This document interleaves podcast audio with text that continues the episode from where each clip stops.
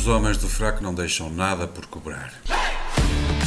Olá a todos, sejam muito bem-vindos aos Homens do Fraco. Esta semana vamos provar uma boa caldeirada em espinho e beber uma poncha com uma boa aguardente de cana da madeira, isto por cá, porque lá fora vamos provar um pouco mais da canja sem sal em que se transformou o jornalismo e provar um brigadeiro de chocolate sem açúcar, que são as greves lá para os lados de Hollywood. E para esta viagem gastronómica, nada melhor do que convidar um doutorado em Ciências Sociais, pois não. Autor de 19 livros, sendo o mais recente a Greve Geral de 1903 no Porto. Entretanto, há hum, mais qualquer coisa na manga, daqui a bocado já lhe vou perguntar o que é que ele anda a preparar.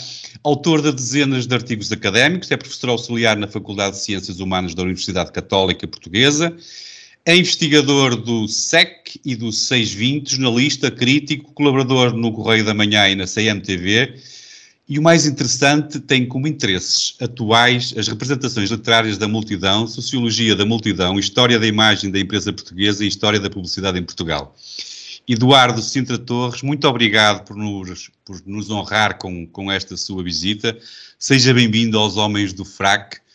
Um, eu, antes de continuar, queria lembrar só os nossos ouvintes também de que temos uma parceria entre os Homens do FRAC e a Prozis, empresa líder de referência em todo o mundo em suplementos desportivos e muito mais. Comida preparada, artigos para casa, equipamento desportivo, eletrónica, etc. Temos um desconto de 10% para, para vos oferecer. Usem o código Homens do Fraco durante o checkout ou, ou utilizem o link disponível na descrição deste episódio. Ou então podem mesmo ir a www.prozis.com e inserir o código Homens do Fraco para aproveitar este desconto exclusivo. Têm descontos e ao mesmo tempo estão a apoiar as cobranças dos Homens do Fraco. É aproveitar. Mais uma vez então, Eduardo, se, seja muito bem-vindo. Uh, obrigado mais uma vez. É realmente um privilégio recebê-lo.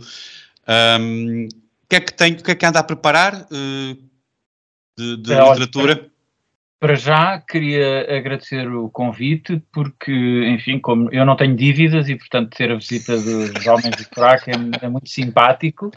E, e, e, em relação à pergunta, eu estive quatro anos e meio, uh, portanto, antes da pandemia, durante a pandemia e depois da pandemia, a trabalhar numa, num trabalho imenso na história da publicidade em Portugal, que, que será editado uh, pela Princípia e que foi uma encomenda que me fez a Fundação Amélia de Mel no âmbito dos 150 anos uh, do aniversário de nascimento, sim, nascimento do Alfredo da Silva, fundador da, da CUF.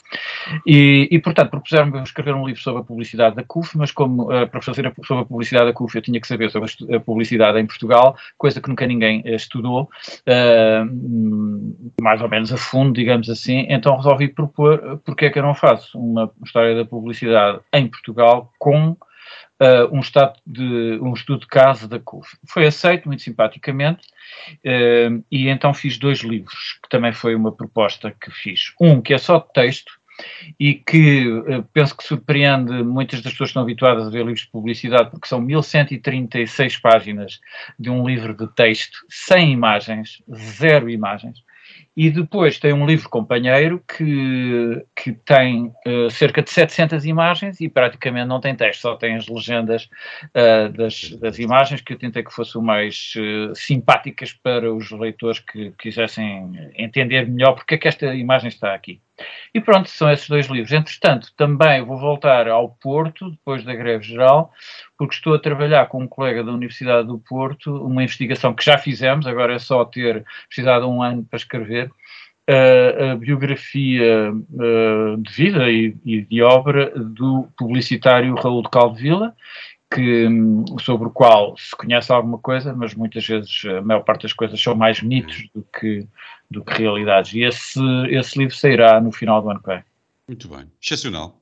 Muito bem, parabéns, parabéns por isso, parabéns pelo trabalho. Já tem 19 livros editados, portanto é, é, é, é um escritor compulsivo quase, e um estudioso, porque obriga aqui. Em relação àqueles dois, os dois livros de publicidade, eu, eu, eu sou grande apreciador, mas para um bruto como eu, eu posso comprar só o livro das imagens. Claro. estão, separados.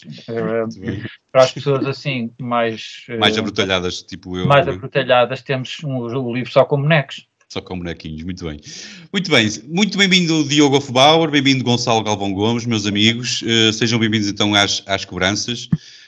Um, e eu passava já então ao ataque.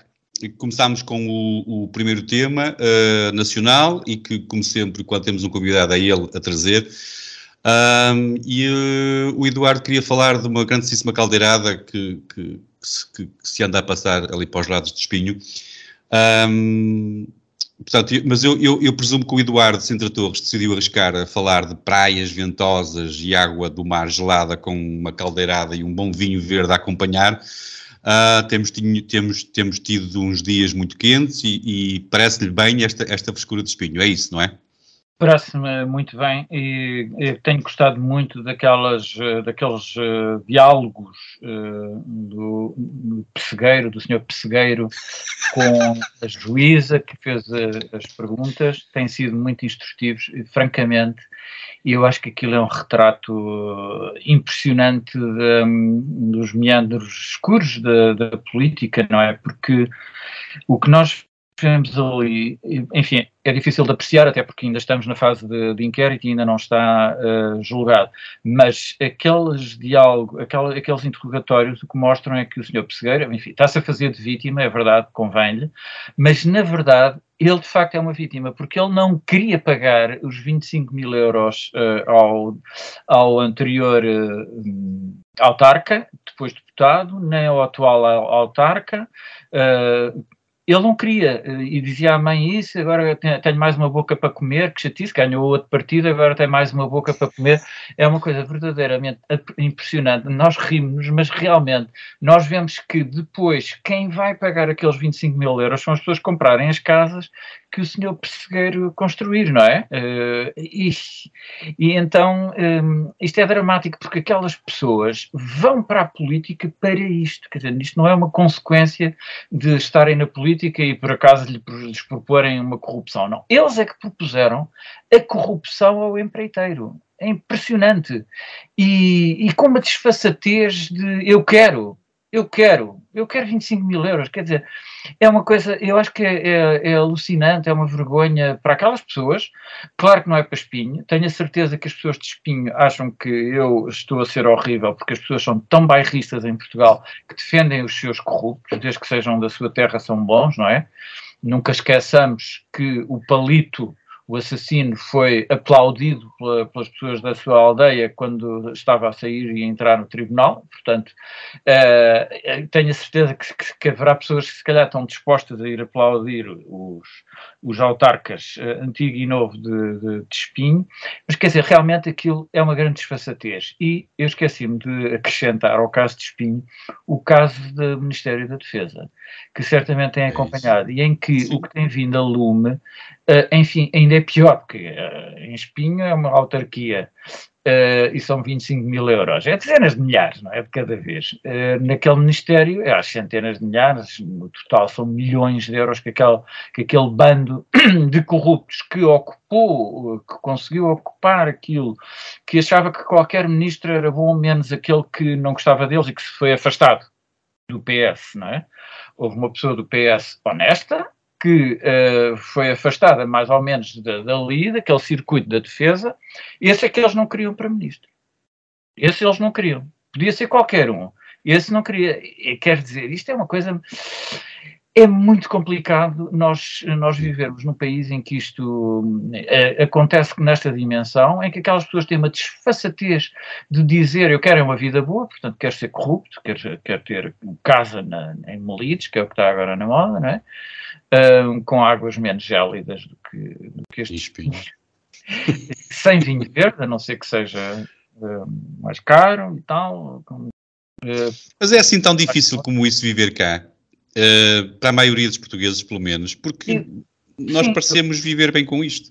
Uh, sim, é muito estranho, não é? É muito estranho porque, de facto, as pessoas eh, gostaram, gostaram tanto destes anos que deram a maioria absoluta ao, ao, Partido Socialista, uh, também por causa do, do, PSD estar entregue a um egocêntrico que, que, que não prometia ser um, um grande primeiro-ministro, não é? E, portanto, nem aquele grupo parlamentar que ele, que ele deixou ao seu sucessor, que aquilo parece, não sei, um nem sei o que é que parece, é melhor não, não, não qualificar, pelo menos aquelas pessoas que aparecem e tal, não, não, não vale a pena qualificar. E, portanto, eh, de facto merecemos, não é? É aquela velha frase, cada povo tem o governo que merece, é absolutamente verdadeira. Né?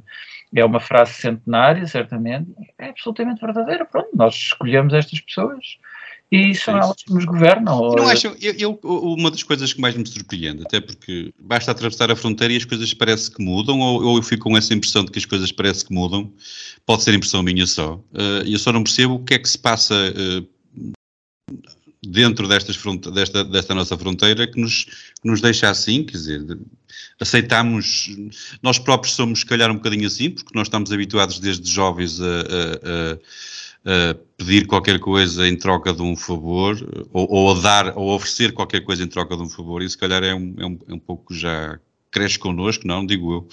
Uh, Deixa-me aqui ouvir então, entretanto, o, o, o, Diogo. Este caso em Espinho e, e, o facto de estar eh, envolvido dois lados do, do Centrão, não é? Uh, Faz-te lembrar mais alguma coisa ou, ou, é para ti uma grande originalidade? Faz, faz lembrar. Uh, antes de mais, um, um, grande abraço ao Eduardo e uh, por ter aceito o, o, o, nosso convite. É um prazer enorme tê-lo connosco, naturalmente. Uh, faz lembrar quando. Olha, faz lembrar, por exemplo, quando falamos com o Carlos Coelho, e também fica aqui um grande abraço ao Carlos, sobre o, o caso Tutti Frutti, não é? E eu, na altura, redimi-me de ter dito que PS e PSD eram dois, duas nádegas do mesmo cu e mantenho a minha redenção. Não sei nem mesmo onde é que fui buscar essa ideia. E mesmo já no, no último episódio, nós, nós, nós, falamos com o João não, não no, último, no último episódio, falamos com o João Mendes sobre a trofa e uh, também uh, uh, caldeirada, sim, caldeiradas da trofa. Uh, que, que têm, que no fundo, se calhar são mais ou menos, a origem é a mesma, se calhar um bocadinho com uma dimensão um bocadinho menor uh, de, de, gravidade, pelo menos, ou não, sei, não conheço tanta realidade. Uh, gosto de espinho, já fui muito feliz no casino, gosto das praias, é um conselho do meu vizinho, eu moro em Gaia, fico aqui na fronteira. Uh, e também falamos, creio, e isto é relevante, com a deputada, na, com a Cristina Rodrigues, foi, foi no episódio com ela, que nós falamos com, uh, sobre a casa de Montenegro, Luís Montenegro em Espinho, uma casa de sete andares, que não tinha sido declarada ao fisco. o que, considerando agora o envolvimento do, do vice-presidente da bancada parlamentar do PSD nesta, nesta empreitada, uh, faz-nos questionar: uh, terá Montenegro pago os bifes ou feito parte da, do pagamento de bifes? Bifes é o nome código que Pessegueiro e os amigos usavam para se referirem ao dinheiro dos, dos subornos. Uh, fica, fica a questão, porque foi a primeira coisa que eu me lembrei quando se fala em imobiliário em espinho. A primeira coisa que me ocorreu foi naturalmente o, imo, o, imóvel, o palacete de Montenegro. quanto ao Tinha oito, oito casas de banho, não é? Eh, isso que nós ficamos na dúvida se era uma por piso, qual era o piso que tinha duas, mas há aqui uh, uh, esta, esta promiscuidade de envolver PS e PSD uh, e estes casos virem ao de cima, já tínhamos falado sobre isso em casos anteriores, beneficia naturalmente o PS na lógica do corruptos são todos, vou escolher aqueles que me, que me dão mais. E, e, nós podemos questionar-nos se é da natureza dos partidos em si, que são partidos uh, catch-all, partidos de poder, partidos de sistema, uh, ou se é da própria natureza humana uh, esta, esta predisposição. Uh, provavelmente é uma mistura das duas, e como o Eduardo disse, criou-se uma cultura de tal forma em Portugal da, da, política que já não se trata, precisamente como ele disse, já não se trata de corromper os políticos, trata de já só irem para a política quem já vai com esse intuito. Uh, e muitas vezes, mesmo a direita mais liberal, mais contra o Estado, tem uma tendência para acreditar que uh, quando forem os nossos, lá no, nosso, no poleiro, é diferente. Uh, eu que sou muito cético em relação a esta mentalidade, nem os meus quero lá. E, é porque, não, precisamente porque é esta noção de quando eu for ditador, eu proíbo os ditadores. É, há sempre, uh, uh, toda, toda a gente tem uma ideia de excepcionalidade de si próprio e dos seus e das suas ideias que, que, normalmente não, não, não, não abarca no mesmo barco das, das demais. eu não sigo esta filosofia e, portanto, não quero ninguém no poleiro, nem os meus. Muito bem. Ora bem, Gonçalo, eu, eu oh, oh, Gonçalo, tenho aqui uma, uma pergunta, porque eu não quero acusar ninguém, Gonçalo, mas há boa gente que tem a mania de acusar a Ucrânia de ser um, um antro de corruptos. Uh, e eu queria perguntar a esse tipo de pessoas agora o que, é que, o que, é que, eles têm a dizer quando o nosso país é este antro de casos de, de caldeirada com bifes agora e coisas assim esquisitas. Eu gosto do facto de tu aproveitares uh, o tema da Ucrânia, mesmo quando não é tema. Uh, Deixa-me começar por dizer, uh, cumprimentar toda a gente, olá quem nos está a ouvir, e, e obviamente um agradecimento especial ao, ao, Eduardo Sintra Torres pela simpatia ter aceitado o convite e por nos honrar com, com, a, com a presença. Bem, como é que eu começo a compartimentar isto? Em relação à Ucrânia, podemos criticar sempre. Eu sei que, eu sei que vivemos num tempo em que, em que ter opiniões sobre certos tópicos é quase blasfémia, mas eh, nós temos essa liberdade de criticar, pelo menos ainda temos, e com mais legitimidade ainda quando é o dinheiro dos nossos impostos que está a servir para sustentar esse sistema de corrupção, como é, como é o meu caso enquanto contribuinte alemão, portanto, uh, essa legitimidade eu terei sempre. Posso dizer coisas que não fazem grande sentido, mas isso faz parte da vida. Uh, mas, mas é verdade que. Desculpa, sim, sim. eu preferia que os, os, impostos do Gonçalo viessem para pagar mulheres e bebidas aqui em Portugal. Também eu, também eu. Por várias razões que dariam para, para termos um episódio só a falar sobre isso, mas. Uh, mas também, também está aí para copos e mulheres, mas uh, mais a leste. Bem, uh, Deixa-me tentar aqui voltar a, a, a, meter, a meter, o, comboio, o comboio nos carris. Não, mas Eduardo, por favor, interrompa sempre que, sempre que, que quiser. mas é verdade, nós temos essa, esta tendência para achar que, que a nossa realidade é a pior, porque, porque é, é a vivência e é aquilo que nós, que nós conhecemos. Mas quando falamos em, em corrupção, temos de ter noção que que há escalas muito diferentes da, da nossa. Eu, eu estive há, há mês e meio em África, como, como vocês sabem, e vi polícias a receber dinheiro das pessoas, assim, à vista, sem sequer, sem sequer haver um esforço para, para, para esconder. E, e, e, claro que isto não serve de elogio, até porque não é, mas quando as pessoas uh, comparam Portugal e a Ucrânia em termos de corrupção, temos de ter noção que temos estamos a comparar uh, maçãs e laranjas. Mas isso também não significa que, que, que, devemos nivelar por baixo e achar que tudo está bem porque, porque há alguém pior que nós. Há sempre alguém pior que nós. Uh, e, e, nós já abordámos o tópico aqui da corrupção várias vezes e até falámos uh, recentemente da, da corrupção autárquica com, com o João Mendes. Este, este tópico é é engraçadíssimo, uh, de uma forma assim gore, mas é engraçado porque eu, a primeira, eu não conhecia, eu não conhecia este tópico com detalhe, e a primeira a, a notícia que abri, que foi do Correio da Manhã, dizia: entreguei o, dinheiro no saco, no, no saco do talho.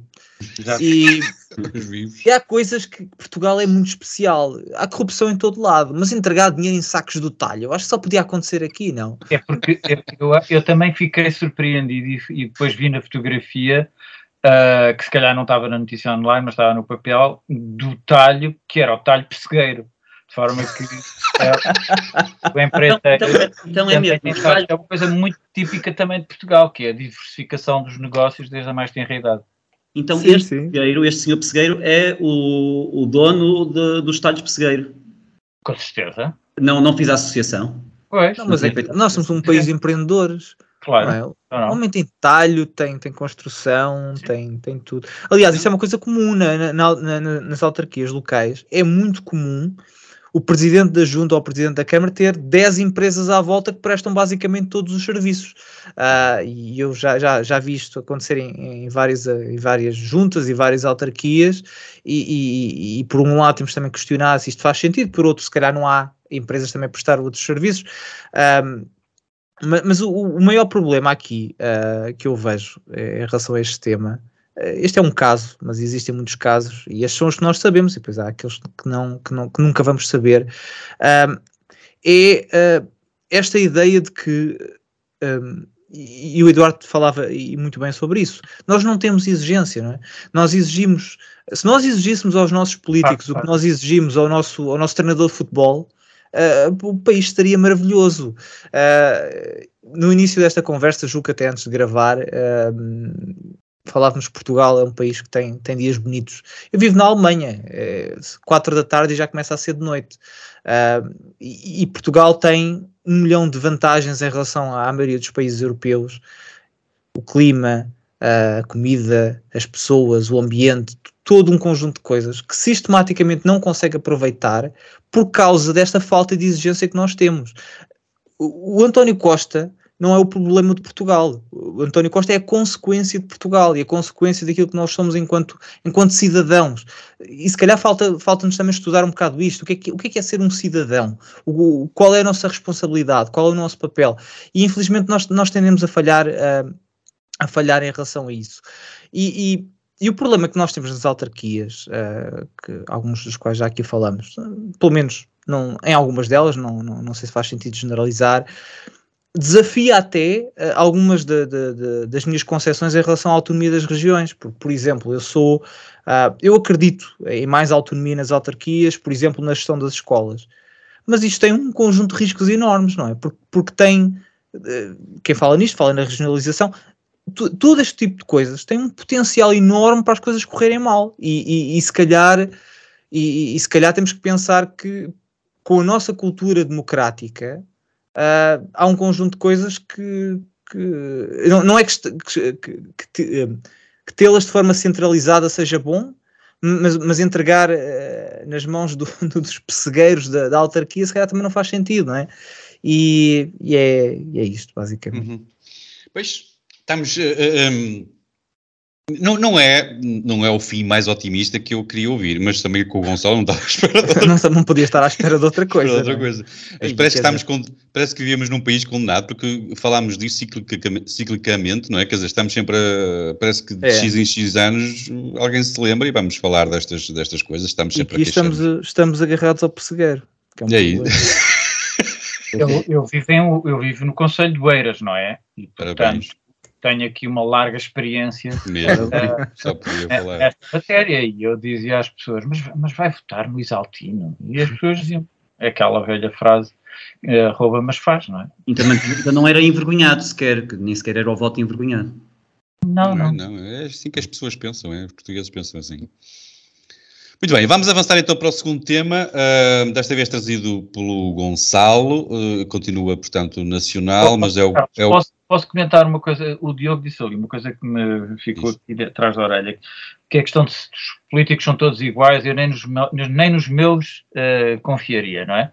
E fez-me lembrar uma, uma, uma, uma frase, portanto, como sabem, eu estudei os anarquistas do Porto, quando, e, e não só, não é? Uh, quando escrevi o livro sobre a greve geral de 1903, e, e havia uma coisa que eles diziam que era muito interessante, é que, não, por acaso não eram eles, nada disso, quem dizia, um, eu já vos digo não, uh, é um autor muito conhecido, mas eu hoje em dia tenho menos memória, e, e ele dizia que quando um trabalho, mas ele, ele tinha um fundo anarquista, quando um, um trabalhador é promovido, nunca mais é trabalhador do ponto de vista uh, ideológico, digamos assim.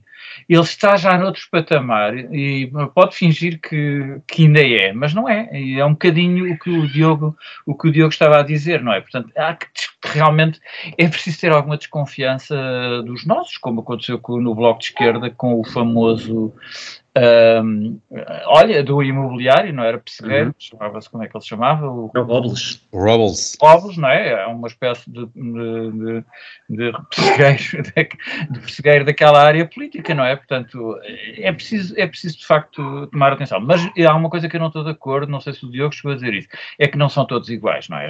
Não, não, não somos todos iguais. Um, somos todos diferentes e todos iguais, não é? É o que diz aquela famosa frase, aquele slogan uh, estranho, uh, mas que tem um fundo de verdade. Somos todos iguais, mas também somos todos diferentes, não é? E de forma que, e acho que eu ouvi essa expressão, como sou velho, eu a seguir ao 25 de Abril e ouvi as pessoas, as pessoas falavam muito de política e as pessoas do povo, em 1974, a seguir ao 25 de Abril, já diziam esta frase que, que hoje em dia eu, assim, eu continuo a ouvir muito, que é eles são todos iguais. As pessoas populares já diziam isso e não tinham a literacia política nem outras literacias que, que têm hoje. Peço desculpa ter interrompido, Zé Carlos. Não, fizeste, fizeste, fizeste eu, até ia, eu, até ia dizer, eu até ia dizer que a desconfiança, uh, lá está, é mais em relação ao poder do que às pessoas, daí nem sequer querer os meus ou as pessoas que eu até poderia ver como evento, uh, potenciais uh, bons líderes e com boas ideias, mesmo esse eu tô, sou cético precisamente pela, pela questão da natureza humana e da natureza do poder e, e, e, por cada vez mais perceber que o intervencionismo estatal vindo de quem venha uh, traz mais uh, malefícios que benefícios. Já agora, o autor, o autor era o George Orwell, uh, uhum. só não me lembro porque é por falta de memória, e julgo que é no livro extraordinário que ele fez, um, uma investigação sozinha que ele fez, que é The Road to Wigan, uh, Wigan Pier, em que ele sai de casa uh, e veste-se de pobre e vai viver com, com trapeiros, com operários, com mineiros, com gente popular pela, pela Inglaterra toda, e, e, pronto, é isso. Tem um episódio extraordinário porque ele diz que estava vestido como pobre, mas teve medo que lhe fizessem mal logo no primeiro encontro com trabalhadores eh, muito pobres, porque ele tinha o sotaque da classe alta. e se distingue, em Inglaterra é um, é um toque de classe, é. os sotaques. Enfim, é, Zé Carlos. Ah, ok. Não, foi, foi, foi. Já estou. O Gonçalves disse-o há pouco. Eu reafirmo, interrompo quando quiser, porque hum. foi, foi, foi, foi bom. Um, voltamos então. A, vamos, vamos até dar um saltinho à Madeira. Assim é que é. Uh, eleições e talvez uma poncha, né? Eu adoro a poncha, por isso. O Gonçalo eras tu que querias trazer o tema, as eleições aconteceram há mais de uma semana na Madeira, entretanto o Miguel Albuquerque teve de fazer uma espécie de geringonça com o PAN, uh, o PAN parece-me um pau para toda a colher, não é? Quando há uns anos ajudaste a fundar este partido, lembras-te de alguém ter escrito nos estatutos a letra da música do Marco Paulo? Eu tenho dois amores, porque aquilo é para os dois lados.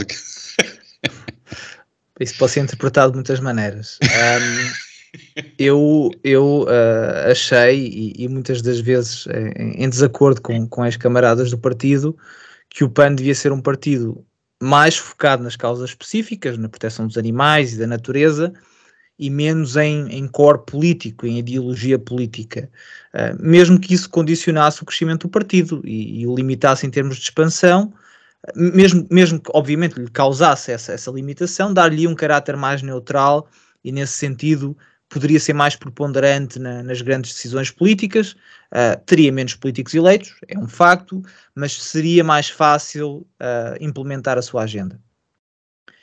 E com esse PAN seria possível existir um governo regional, nacional, com qualquer partido à direita ou à esquerda. Mas com este não é. Uh, o PAN é um partido radical que defende políticas identitárias e a chamada justiça social, o que é que isso, que isso significa.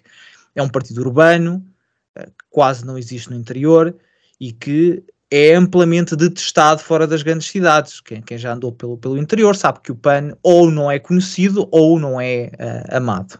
Vamos chamar-lhe assim.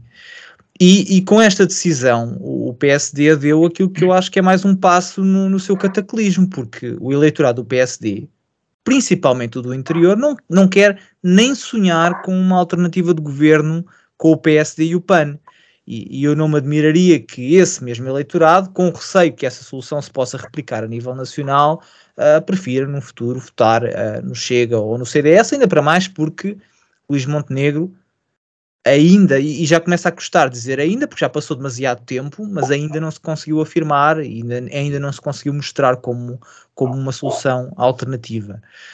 Mas ainda em relação à Madeira, isto também serviu para, para mostrar a incapacidade que a direita tem de se entender, e isso vai ser um problema, porque esse entendimento vai ser preciso, mais cedo ou mais tarde, e, e, e, podia, ter, e podia ter corrido muito mal em Lisboa, em que um acordo pré-eleitoral entre o PSD e, e, a Iniciativa Liberal era esperado, depois não aconteceu, e o, e o Carlos Moedas uh, ganhou a Câmara, mas ganhou, ganhou a Rasca, não é? Uh, e a Iniciativa Liberal acabou por nem sequer eleger ninguém, e isso foi também dessa incapacidade de se entenderem, Uh, e eu tenho algum receio, uh, porque eu uh, tenho traumas ainda e não quero e não quero ver o PS a ganhar mais eleições, pelo menos as próximas, pelo menos as próximas, e tenho algum receio que nessa batalha por egos se perca a capacidade de se entenderem, que isso possa ser aproveitado para, para continuar e perpetuar o PS no poder.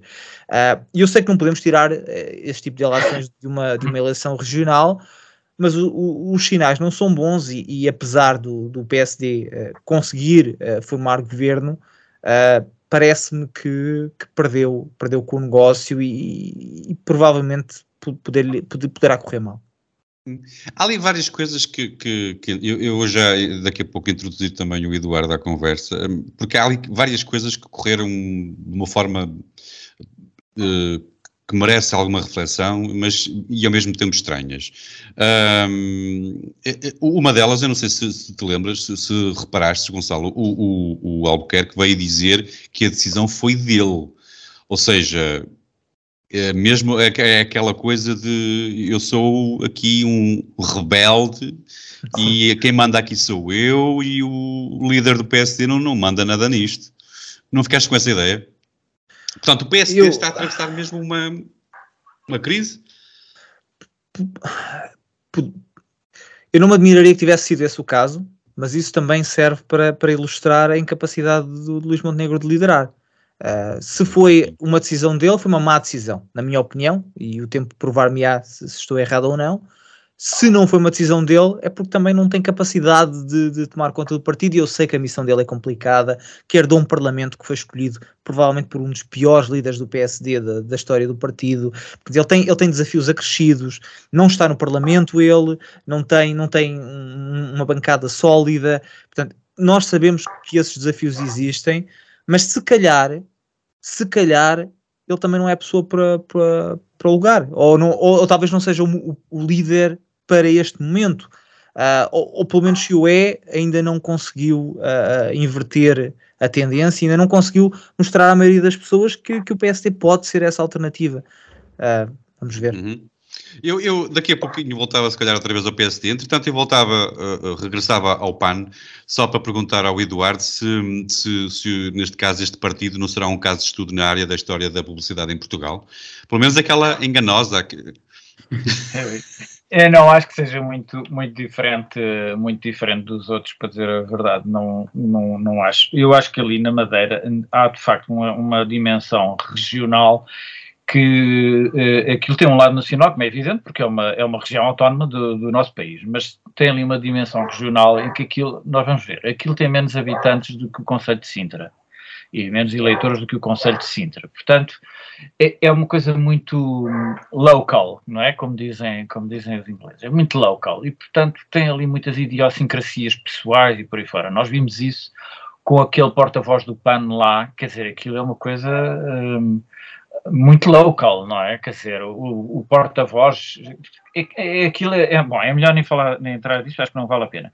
Mas o que eu acho é que com a iniciativa liberal lá, o que me pareceu foi que uh, não, não inspirou confiança o deputado que foi eleito não, não inspira confiança. Acontece muito isso, nós vimos isso com o Chega também e com os deputados já de outros partidos nos Açores, que é um bocadinho, é, é o mesmo tipo de, de idiosincrasia local e, e portanto, o, eu acho que, que ele, ele, quer governar, o, não é? Quer governar. Tinha 23 deputados, precisava de mais um, não é? Uh, e, e, e, obteve ali um acordo com, com, o PAN. O PAN fica encostado, porque o PAN, apesar de tudo, mesmo que tenha, que vá conseguir algumas coisas, é um, é um deputado, quer dizer, que não representa, no, não está no governo e não representa nada, aceitou as condições uh, mutuamente, não é? Aceitaram, chegaram a um acordo e, portanto, eu não vejo ali esse, esse problema. Em relação ao facto de, de, de, de o Miguel Albuquerque ter dito que era uma decisão dele, e eu acho que isso é simpático, é uma interpretação diferente que eu faço do Gonçalo Gomes. E eu acho que é uma coisa simpática para o Montenegro, porque é dizer, olha, isto é, isto é daqui, não, não acusem o Montenegro disto, não o obriguem a fazer um acordo com o PAN a nível nacional, se for o caso uh, nas eleições, quaisquer que sejam no futuro, e, portanto, uh, está digamos, ilibado em relação uh, a essa questão. E aqui está mais apontado pelo que eu tenho visto, uh, pelas declarações do, da IEL. A IEL quer muito ir para o governo, parece-me, não é? Estou com a, com a interpretação do Diogo, quer muito ir para o governo e, portanto, já ultrapassaram, digamos assim, já limparam as lágrimas em relação à Madeira e têm manifestado. Uh, aproximação a coisas que o PSD tem proposto, como agora a proposta, a proposta do, dos professores.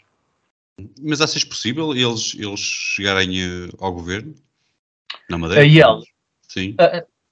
Na Madeira? Não, Sim. na Madeira não. Não. não, não, não. A Madeira acho que aquilo está fechado, é um acordo para quatro anos, assinaram. Hum, acho que se, se, o PAN seria louco se, se, saltasse fora e o PSD seria louco se não, e o CDS, não é? Porque também lá está, se não, se não cumprissem o, o, o que está acordado. Ponto final, não é?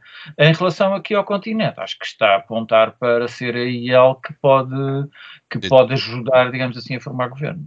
É, mas será necessário eles fazerem um acordo pré-eleitoral? Uh, eu não vejo o PS fazer esses acordos pré-eleitorais com, com ninguém. O PS já fez, não, não, já fez, já fez, já fez. Ah, já sim, fez há, há, há, há 30 anos já fez, não lhe saiu nada bem, mas, mas, eh, mas fez. O PSD já fez várias vezes, começou logo com, com Francisco Sá Carneiro, não é? com a Aliança Democrática, com o PPM e com, uh, enfim, que era para serem três, não é? Uh, mais ou menos. E olha, lá está, era uma espécie de PAN, mas de, com maturidade, não é? Que tinha o Gonçalo Ribeiro Teles. Uh, e portanto já fez mais do que uma vez coligações, inclusive agora na Madeira, não é? Portanto, não vejo problema em que a IEL uh, seja tentada a fazer uma, uma coligação pré-eleitoral, mas eu, não, eu detesto falar do futuro porque um, engano-me sempre. Ganhei euro milhões é? e a única vez que eu escrevi uma previsão uh, foi no público, quando eu escrevia no público, e foi para aí em 2001 ou 2002, eu disse que se o, uh, o Durão Barroso continuasse naquele, naquele caminho, já nem lembro qual era, que jamais chegaria ao governo. Mas foi por vias travessas, apesar de tudo. Passado, passado uns meses ele era, ele era primeiro-ministro e depois chegou a presidente da Comissão Europeia. De forma que uh, serviu-me de lição e de teste, não deixo os meus alunos fazerem trabalhos em que, em que, porque hoje em dia prever o futuro parece que é ciência, já não é bruxaria. É e, e, eu não permito, ainda há dias estive com uma, com uma, uma aluna que estou a dirigir uh, o mestrado dela, ela queria fazer uma previsão, um estudo previsional sobre a, a, a, inteligência artificial. O que é que seria, o que é que será a inteligência artificial? E eu disse, não pode fazer isso porque não sabe o que é que vai acontecer. Não pode estudar empiricamente uma coisa que não existe, que é o futuro. Pode estudar declarações sobre o futuro políticos que, prevê, que, que, fazem a dizer que vão ganhar, que vão perder, ou isto ou aquilo, isso sim, mas isso é o futuro discursivo, é um discurso sobre o futuro, não é o futuro. De forma que não faço previsões. Muito bem.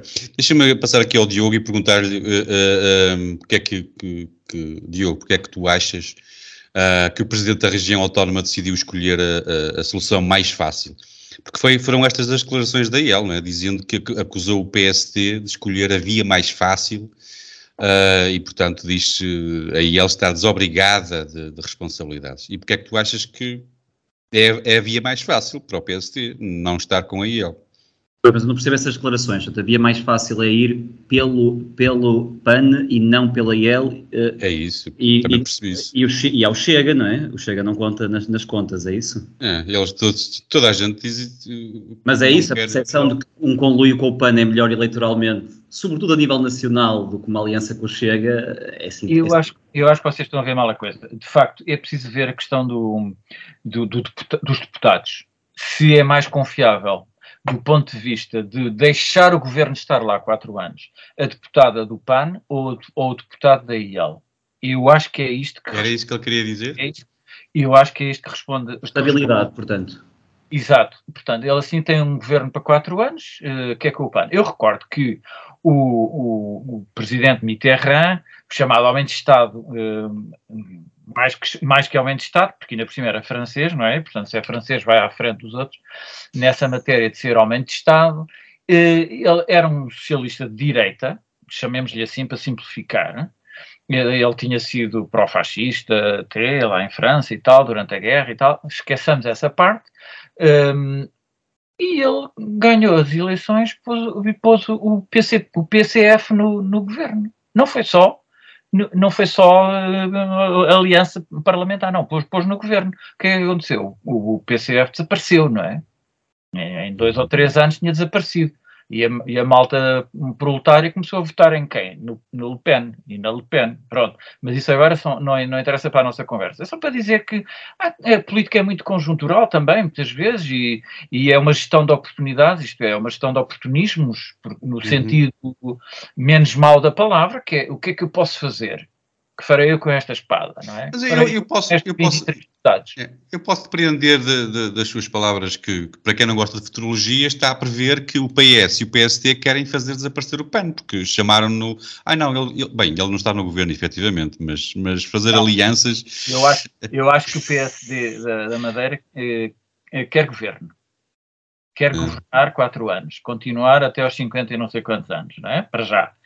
E para isso tinha que Precisa. ter uma, um, uma estabilidade parlamentar. Com, com a IEL, se calhar, eh, eu, sou eu a falar, os, os madeirenses poderão falar melhor, eh, com, a, com aquele deputado, não é com a IEL, é que a questão é esta, não é com a IEL, é com aquele deputado da IEL. Eles acharam, provavelmente acharam que não iam ter essa estabilidade para os quatro anos e o que eles querem é uma estabilidade para os quatro anos. Deram a, a, ao PAN o que o PAN queria, disseram até que havia coisas que o PAN pedia que eles já também tinham no seu programa, que não sei se é verdade se não, e pronto. E agora tem um governo daqui a um mês. Uhum. Zé Carlos, então, deixa-me só dizer que a deputada do PAN, uh, entre outras coisas, é conhecida por ser uh, ativista, uh, ligada à esquerda radical, feminista, e tem uma e criou uma associação para lutar pela linguagem neutra. Portanto, uh, cer- eh, não, não estou certo que esta é a estabilidade que o PSD precisava, mas, uh, mas eu concordo que pode ser em termos. É mais fácil agradar ao PAN do que agradar a ele, e nesse sentido faz. Uh, as suas palavras fazem sentido. Sim. A madeira e o madeiro, pronto. madeira, neste caso é madeira. Madeira, exato. Não, mas é, eu, eu, eu lembro eu, isto, é, isto, pode ser, pode ser um, um novo queijo limiano, não é? Um novo queijo limiano. Eu, eu, Recordam-se do queijo limiano, ele, ele era CDS e, portanto, apoiou ali um governo socialista e, portanto, uh, também estaria longe do PS, mas ficou lá caladinho, sossegadinho, que poderá acontecer a mesma coisa, vamos acreditar que ele... Eu vou muito, eu vou muito pela explicação uh, prática de, de, manutenção do poder, sobretudo vindo de quem vem, Miguel Albuquerque, uh, representa muito daquilo que está de mal na política portuguesa, é um bom paradigma do político típico, porque é um, um ditador zeco daqueles homens que que o seria independentemente do cargo, né? dá essa sensação sempre, uh, e que revelou, na verdade, as suas verdadeiras cores durante a, a fraude Covid, em que foi muito além daquilo que os seus próprios puppet ordenaram que ele fizesse. Aliás, a, a, a prepotência com que as coisas uh, são feitas ao mexilhão e, e não se aplicam à, à, oligarquia foram muito bem explícitas num, num famigerado episódio que só não foi famigerado o suficiente porque as pessoas neste tipo de coisas optam por uh, ignorar, causaria demasiada dissonância cognitiva e, e, por isso optam por ignorar, mas ele é filmado uh, pouco antes de entrar em direto. Uh, o outro, o, foi o, Sócrates perguntou se fica melhor assim ou assim, lembram-se dessa? Antes de anunciar que, vinha, que tinha chamado a Troika. Este não, este pouco antes de entrar apercebeu-se que não trazia a Saime e, e exclamou e cito, ei, tem que pôr esta merda. E grita, hum aos outros, isto, isto, passou em direto nas televisões, e grita aos outros, pessoal, tem de pôr a máscara. Tem de pôr porquê? Porque há doentes de risco a entrar na sala? Não, porque vai-se ligar a, as câmaras, não é? luzes de camaração, e nós a seguir vamos falar de Hollywood, uh, e começa o show, e o show tinha que ser uh, saimado. Uh, estas eleições, de facto, são peculiares pela, pelo caráter regional, como disse o Eduardo, e a, a análise em si, dificilmente acrescentarei alguma coisa, exceto que, de facto, eh, foi engraçado ver o Montenegro a, a, viajar até à Madeira para se colar a um eventual resultado, uma eventual maioria, e que depois o tenham tentado descolar do fracasso, e o próprio Miguel, eh, o Miguel Albuquerque eh, disse repetidamente que não governava sem maioria e, e vai fazê-lo. Eu acho, eu acho que o Diogo está a ver muito, a ler muito o público, porque dizer que, ofensas dizer, não. E ofensas não. Dizer que isso, isso é muito ofensivo. foi a brincar. Dizer que o PSD, aqui coligado com o CDS, teve um fracasso quando, ao fim de 46 anos, continua a ter a maior quantidade de votos e, e, o seu adversário, que é o principal, não é? Que é o Partido Socialista, perdeu oito deputados.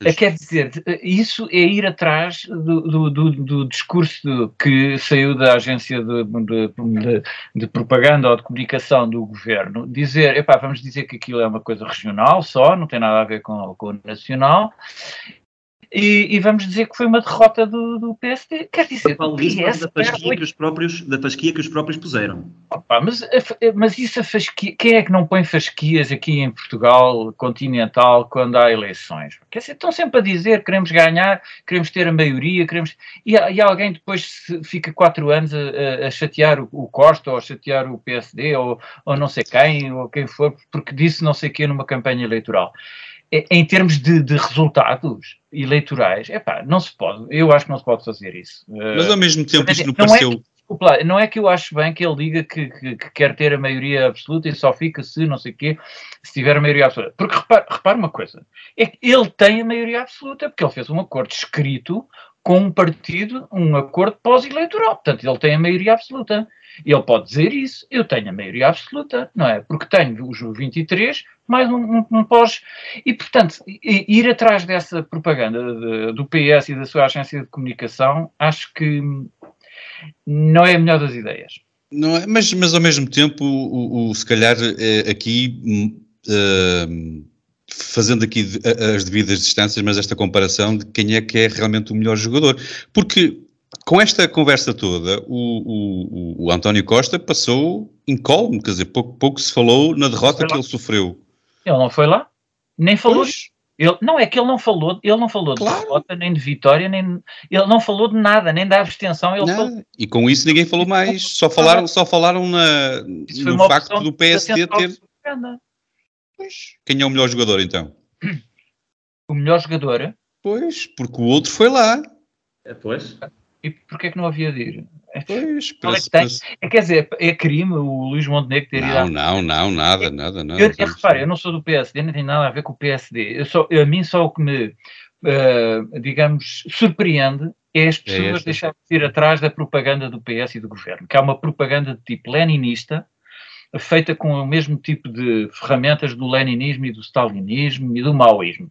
O que mal é que tem um líder de um partido nacional ir a uma região autónoma na, na, altura das eleições. Eu não consigo entender, quer dizer, uhum. se, me, se, me, explicarem por A mais B que é horrível o Montenegro foi interferir, ou, ou não sei quem foi interferir na, na, nas eleições regionais, é que eu não consigo entender, eu acho que é mesmo ir atrás da Mas a, a, questão não é essa, Eduardo, a questão é porque é que o PS consegue ter essa, essa, essa máquina a funcionar e, mostrar, e, e transmitir essa imagem e fazer essa campanha e o PSD não, porque... São ou, competentes. E Pronto, porque, se calhar, e porque se calhar tem um pouco mais de ética na comunicação do que o PS, porque a gente vê o que é que é a comunicação do PS, não é? Sim, mas em Portugal não podemos ter ética na, na, na comunicação porque nós somos um país de aceitamos os corruptos. Eh, voltamos ao primeiro, ao primeiro tema. Nós com esta conversa estamos a excluir uh, uh, os Juntos pelo Povo, um partido que nós só temos a oportunidade de falar de 4 em 4 anos e que é, é, um, é o único partido do país que é relevante, uh, nas eleições locais são bastante relevantes, por causa de um conselho apenas. É. Um conselho coloca-os no mapa político nacional. Eu acho que aí o, o, como é que chama, o Miguel Albuquerque esteve muito mal naquele momento uh, apenas uh, visual de rejeitar o papel que o outro lhe estava a dar. Lá está, aquela imagem, aquela imagem de não democrática, de não aceitar, digamos assim, o que quer que fosse, que é, aquilo é, é uma metáfora, se quisermos, é simbólica, etc. Achei que aquilo, e já vi alguém que escreveu isso, que ele poderá ter, o, o JPP poderá ter aumentado a sua votação porque as pessoas não gostaram de ver aquele gesto. E é capaz de ser verdade. É capaz de ser verdade. Muito bem. Uh, mais alguma coisa a acrescentar, Gonçalo, Diogo, Eduardo? Eu iria então aqui, se calhar, fazer uma pequena pausa do, do, habitual no nosso programa. As cobranças nacionais terminam por aqui. Nós vamos fazer então esta pausa que eu estava a prometer e depois regressamos com um passeio pelas cobranças no resto do mundo. Para quem está do outro lado a ouvir-nos, vão ser só 10 segundos de música e nós já voltamos. Até já. Não se esqueçam que os Homens do Fraco têm agora uma parceria com a Prozis. Lembrem-se de usar o código Homens do Fraco durante o checkout para obter um desconto direto de 10%. O link está na descrição deste episódio. Os homens do fraco não deixam nada por cobrar. Muito bem, estamos de volta então para a segunda parte do nosso episódio um, e mais uma vez o primeiro tema, deste, neste caso internacional, é, é, do nosso convidado. O Eduardo quer falar de, da crise de credibilidade ou, ou, a falta de sal nos média uh, pelo mundo fora. Um, ao trocarmos impressões para a preparação desta conversa, uh, uh, o Eduardo queria chamar a este tema uma crise de, de credibilidade dos média e, e, como um tema nacional e internacional. Um, o que é que lhe faz pensar em falta de, de credibilidade e quem são os média? Ou seja, engloba redes sociais que, que, que, mostram quem está nas Bahamas de biquíni como, como média, porque estão a dar notícia de que uh, a influencer X ou aquela pessoa importante da nossa vida está, uh, algures, a mostrar o corpo bronzeado. Uh, e a falta de credibilidade quer, está a falar de quê? De jornalistas estagiárias a falar com um vizinho bêbado de alguém que foi morto por um cão? Uh, estou a falar mais dessa estagiária porque ela está a fazer o seu trabalho enquanto o outro não é jornalista. Portanto, há aqui uma diferença que eu tenho que estar sempre a explicar às pessoas mais jovens, sério, como vocês. Obrigado. Uh, que eu tenho que estar sempre a explicar aos meus alunos que é uma coisa é o jornalismo e outra coisa é o, o que não é jornalismo. E uh, porque muita gente julga que mesmo os estudantes, e até estudantes que escolhem uma cadeira que eu dou de jornalismo, estrangeiros, eu dou aulas a, 12, a, pessoas de 12 países, mais ou menos, 10, 11, 12, porque vem toda a Europa, vem às vezes do Japão, às vezes não, vem mesmo do Japão, dos Estados Unidos, uh, do Brasil, uh, além de países de, da União uh, Europeia. Um, e, e, portanto, julgam que o que é, o que é comunicação é jornalismo. Quer dizer, mas então, o jornalismo está a falhar a explicar que jornalismo é um determinado tipo de comunicação com umas regras muito próprias, que têm cento e tal, duzentos e tal anos, não é? Uh, por acaso, a primeira tese que há sobre jornalismo é extraordinária e é alemã e é de um senhor tipo em 1600 e tal. Aquilo faz aflição com a sua pensa, mas isto parece fake, fake mas não, é uma, uma, uma, tese em que ele, o homem refletiu sobre um, o jornalismo e já e foi levado a pensar que o jornalismo tinha que ser de determinada maneira. Numa altura em que não havia jornalismo, digamos assim, havia os, os, uh, umas publicações proto-jornalísticas. Bom, e portanto, não é a, a, senhora que está nas Bahamas, a influencer, está a querer vender a marca do fato de banho ou do biquíni, uh, do, da bebida que tem, da, da, da malinha que levou, das havaianas que tem eh, nos pés, etc, etc. Isso, isso não é jornalismo. Jornalismo é um determinado tipo de comunicação. E, portanto, eu, quando propus este tema, era crise uh, de credibilidade dos médias jornalísticos. Porque esses é que contam para mim, não é uh, as havaianas uh, nas Bahamas, ok? E, e porquê, que, porquê que conta para mim? Porque não pode haver democracia sem jornalismo. Não pode haver e simplesmente. Uh, se nós formos a ver as democracias, quando se foram afirmando com mais ou menos dificuldade uh, na Europa e nos Estados Unidos, não é? Que, que nasce como uma, uma democracia uh, liberal, nascem com a imprensa e a imprensa nasce com, com eles. Quer dizer, e aquela velha frase que o Thomas Jefferson escreveu, que foi presidente dos Estados Unidos, não é? Uh, que escreveu numa carta: uh, Eu preferia viver num país uh, sem governo do que num país sem jornalismo, se tivesse que escolher. É, quer dizer, é uma blague, porque é uma, é uma frase, digamos, de retórica, mas é extraordinária, porque de facto nós, não pode haver democracia sem jornalismo. O que é, que é jornalismo? É a possibilidade de os poderes serem escrutinados. E, claro, de informar que o vizinho bêbado foi assassinado ok? Isso também é informação jornalística. Pode ser também nas redes sociais, mas se for feito por um jornalista num média jornalístico que está inscrito numa entidade reguladora da comunicação social, que tem que submeter às regras das leis, que tem que submeter às, ao código de, deontológico dos jornalistas, e para isso é que eu tenho a carteira, etc. Portanto, há uma diferença uh, extraordinária. É que aquela, essa rapariga que está lá tem que ter a confirmação de que, de facto, o senhor foi assassinado e quem é que é suspeito, e se foi o cão que, que matou e, e por aí fora. Se aquilo é interessante ou não enquanto informação, não será para mim, mas pode ser para as pessoas daquela terra. Olha, o Zé Manuel foi assassinado porque estava bêbado, não é? é quer dizer, é, temos que aceitar que nem toda a informação uh, é, é, interessante para nós, mas que as outras pessoas, num país pluralista, têm, devem ter acesso à informação que lhes possa interessar. Isso não é aquilo que chamam as pessoas sensacionalismo, com um nome muito negativo, que é esta palavra adquiriu um, um, um, tom muito negativo. No princípio do século, lá está, no tempo da greve geral de 1903, que foi quando os próprios jornalistas e a classe política e tudo tiveram que pensar, mas o que é isto? Estes jornais populares que vendem 100 mil e não havia televisão nem rádio, não é? Os jornais é que eram uh, a televisão da altura e a rádio da altura e a internet da altura. Mas o que é isto? Estas notícias e não sei o quê? E chamavam sensacional a notícia era sensacional. Porquê? Porque causava sensação. E se nós lermos os jornais sérios, o Diário de Notícias, um, mas mais o século, que até era republicano, e o, e o Jornal de Notícias uh, do Porto, é, quer dizer, lá estão, punham a fotografia da faca, punham a fotografia do morto, do assassinado uh, em cima da mesa, enquanto os médicos olhavam para ele, para o corpo. Quer dizer, e, e, portanto, aquilo era sensacional. Era uma notícia sensacional no sentido em que causava sensação.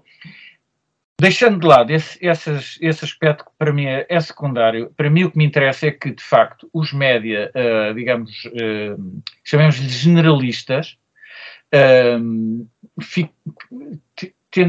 tenderam a ficar ligados aos poderes, não interessa se é da direita, se é da esquerda, porque para mim essas palavras nem têm grande valor, uh, e, e, e, e afastaram-se, digamos assim, de quem?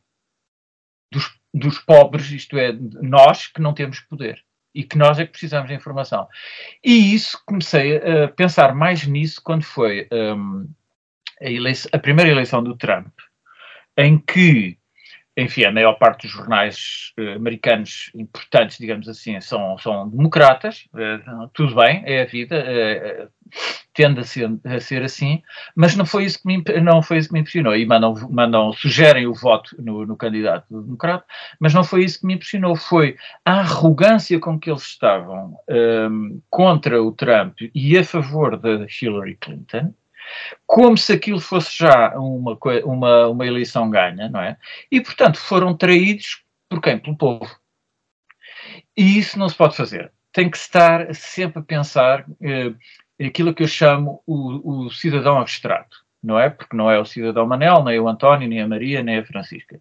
É um cidadão abstrato que é esse que estou ao serviço. Eu comecei a escrever sobre isso, sei lá, há 20 e tal anos, sobre a ética da crítica, lá está a ética. Escrevi um, um artigo sobre a ética da crítica jornalística, pá, eh, eu acho que já foi no século passado. Uh, não, 2004 por aí. E, e, dizer, e, e, eu dizia isso, quer dizer, o, nós, nós, o jornalismo tem que escrever para um cidadão abstrato, que no fundo uh, são todos os cidadãos, porque se eu escrevo como crítico, na minha, na minha, na, na, naquele momento a minha preocupação era isso, se eu escrevo a pensar no diretor de programas da RTP ou da SIC ou da TVI, eu estou a trair os leitores em geral, que é o tal leitor abstrato estou a trair por, por, natureza, porque estou a dizer ao, ao, ao, diretor de programas o que é que ele deve fazer ou o que não deve fazer. Quer dizer, mas que é isto? Não, eu tenho que servir os que não têm voz porque eu tenho voz, eu sou um privilegiado, eu escrevo no público na altura, agora no Correio da Manhã, eu sou um privilegiado nesse aspecto, tenho uma página no Correio da Manhã todos os domingos, e portanto tenho que ter a humildade de que estou ao serviço desse cidadão abstrato que são os cidadãos em geral. Eu julgo que os jornais fizeram muito isso, que continuam a fazer isso, mesmo depois da internet, mesmo depois de poderem ser massacrados por nós todos nas caixas de comentários, nos nossos blogs, no, no, nos nossos uh, podcasts, uh, tudo isso, continuam, e nós vemos isso, quer dizer, estão a atrair, digamos assim, a massa, não é? Uh, os, os, os pobres, quando eu digo pobres, é os que não têm o poder mediático, não é? E e, e estas pessoas vão se afastando, vão dizer que, lá está, os jornais são todos iguais, é como aos políticos. Vocês uhum. reparem, os jornaleiros, eu também sou jornaleiro para estas pessoas que escrevem nas redes sociais. Eu sou um jornaleiro, porque escrevo no jornal e, portanto, sou um mentiroso, como todos os outros jornalistas. E, portanto, existe muito isto. E estas pessoas que, que têm esta arrogância da rede social, que também existe, não é? E que têm esta arrogância da rede social, têm algum, algum, não direi razão, mas têm algum fundo para poderem dizer isto. É porque sentem-se traídos pelos média, pela SIC, pela TVI, pela RTP. As notícias, quando foi da Madeira, as notícias a dizerem que, que o PS teve um, uma pesadíssima. As notícias e os, e, os, e os comentadores na SIC na TVI, na CNN Portugal, na TVI, uh, eh, na SIC Notícias e também alguns na RTP. Mas a RTP na, nas notícias é um pouco mais moderada. Mas a dizerem que o, PS tinha, o PSD tinha tido uma derrota estrondosa e não mencionavam uh, o PS, quer dizer, isto não é normal. Eu acho que não é possível isto vivermos num país. Como é que as pessoas vão de acreditar depois nos jornaleiros quando os jornaleiros dizem que o PSD teve uma derrota brutal e nós temos o homem ministro, uh, chefe do governo daqui a 15 dias. Uhum. Mas porquê é que achas, porquê é que, achas que, o, que os, jornalistas continuam? Porque uh, é tudo. Uh, Porque não era... escrevem para o povo, escrevem para, para, para, para eles. Todos? Para... Não há. E porquê é que não, não há um ou outro que começa a surgir? Não claro. há, não há, não há. Pode surgir um ou outro, mas não, ainda não há aquela, aquele. Claro parece, que estão, parece que estão de, bra, de braços caídos. Escrevem para os chefes, escrevem para os patrões, não é? Uh, os jornalistas têm que ter muita atenção de quem é o patrão, não é? Imagina que agora. Mas porquê é que isso acontece? É mesmo só por uma questão financeira? Têm medo não, de ser despedidos? É, querem. É, com certeza que têm medo de ser preteridos ou despedidos, porque realmente há muito pouco trabalho de jornalistas hoje em dia, não é? O Eu que recebem muito, não podem abdicar desse salário astronómico. É, exato, recebem, recebem muito, exato. Uhum. E, e, pronto, e portanto estamos nessa, uh, nessa. É evidente, eu não vou generalizar isto, mas eu acho que estamos a caminhar para uma situação em que isto levou a que houvesse uma crise financeira da imprensa a imprensa te, cometeu o erro fatal de que quando aparece a internet começou a oferecer os seus conteúdos e depois quando tu ofereces uma coisa a alguém, a pessoa não vai querer pagá-la. É? E, portanto, está a ser muito difícil sair deste modelo. Pode o New York Times, porque é um jornal mundial que escreve em inglês. Nós não escrevemos em inglês. Se o público ou o Correio da Manhã fosse em inglês, se calhar tinha um grande sucesso. Mas não, são desta linguazinha aqui eh, para, para um país de 9 milhões de, de, pessoas que não gostam muito de comprar jornais e que preferem ler uh, de outra maneira. E, portanto, cometeram esse erro. Depois entramos numa espiral de, de, de quebra de receitas nas televisões e, uhum. e, nos jornais, e neste momento há um modelo que é as empresas estão-se a aproveitar disso. Um, uma parte da publicidade que é muito importante porque o modelo da imprensa foi baseado na publicidade isto é muito importante nós dizermos, a publicidade não é má, é uma coisa boa que permitiu que o Diário Notícias em 1865, no dia 1 de janeiro, pudesse ser vendido a 10 reis, quando os outros jornais concorrentes eh, vendiam-se a 40 reis. Porquê? Porque ele baseou o seu modelo de negócio, importado de França, no modelo do, do, jornal barato que é sustentado pela publicidade.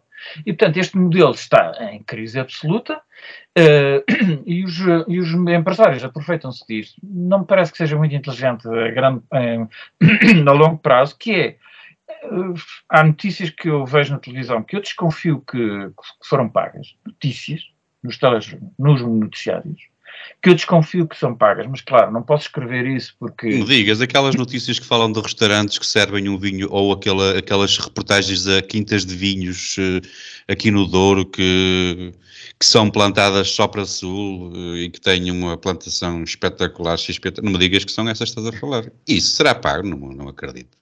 Uh, não vou pronunciar-me sobre essas em particular, mas uh, eu suspeito que há esse tipo de transações e depois, claro, há aquelas conferências que, que, são conferências, ainda no outro dia o ministro que levou com a tinta verde, feita com ovos, não, atenção, não é uma tinta industrial que destrói o ambiente, é uma tinta que só destrói a, a gravata do, do ministro essa conferência, que eles chamam de Summit, não é cimeira, é uma Summit, portanto é muito melhor do que uma cimeira. É, é uma, uma, uma summit daqui. Uh, essa cimeira tinha lá a EDP, Galp, para falarem do ambiente. Atenção, a EDP, a Galp uh, e pronto, e o governo. Uhum. E, e, portanto, este modelo de conferências, que são os sponsors, uh, que parece que está tudo muito bem, uh, e os médias acham isto muito bem. Quer dizer, é possível fazer uma conferência assim, eticamente correta, deontologicamente, quer dizer que a EDP paga, como é que chama, a Galp paga, a Galp, coitada, que, que vende um, um, produto tão verde, não é? Que é, uhum. é os, os, combustíveis fósseis, e, portanto, vendem, vendem essa, essa, enfim, é possível fazer uma coisa deontologicamente correta, mas, quer dizer, quando a esmola é grande... O pobre devia desconfiar, exatamente. É, vamos voltar. Diogo, uh, uh, estávamos há pouco a falar exatamente isso, do, do, do dinheiro que, que, que, que, os jornalistas recebem, que são muito bem pagos, dizes tu. Uh, e tu que, que, até tens formação no, no, no, jornalismo, não percebo porque é que não continuaste como jornalista. Uh, mas porque é que tu achas que os jornalistas precisam de comer, ter casa, ter um ou dois iPhones, ir de férias? Pá, é preciso mesmo. Achas necessário um jornalista ter esse tipo de vida assim? Uh, não sei, uh, não, há muitos jornalistas que eu não sei o que é que os motiva a continuar e nós estamos agora a falar. Eu, eu o meu comentário do pagamento, bem, os salários miseráveis recebemos todos, é uma questão eu estava a referir-me precisamente a esta, esta submissão à vontade do poder, como se tivessem muito a perder. Não tenho absolutamente nada, garanto-vos. Aliás, uh, estava, estávamos agora a falar da. Uh, e, uh, quando estava a ouvir o Eduardo a falar da ética jornalística e da ética deontológica, e sempre que ouço falar disso, eu lembro-me do episódio do Marinho e Pinto, com, com Marinho e Pinto, era assim que ele se chamava, não é?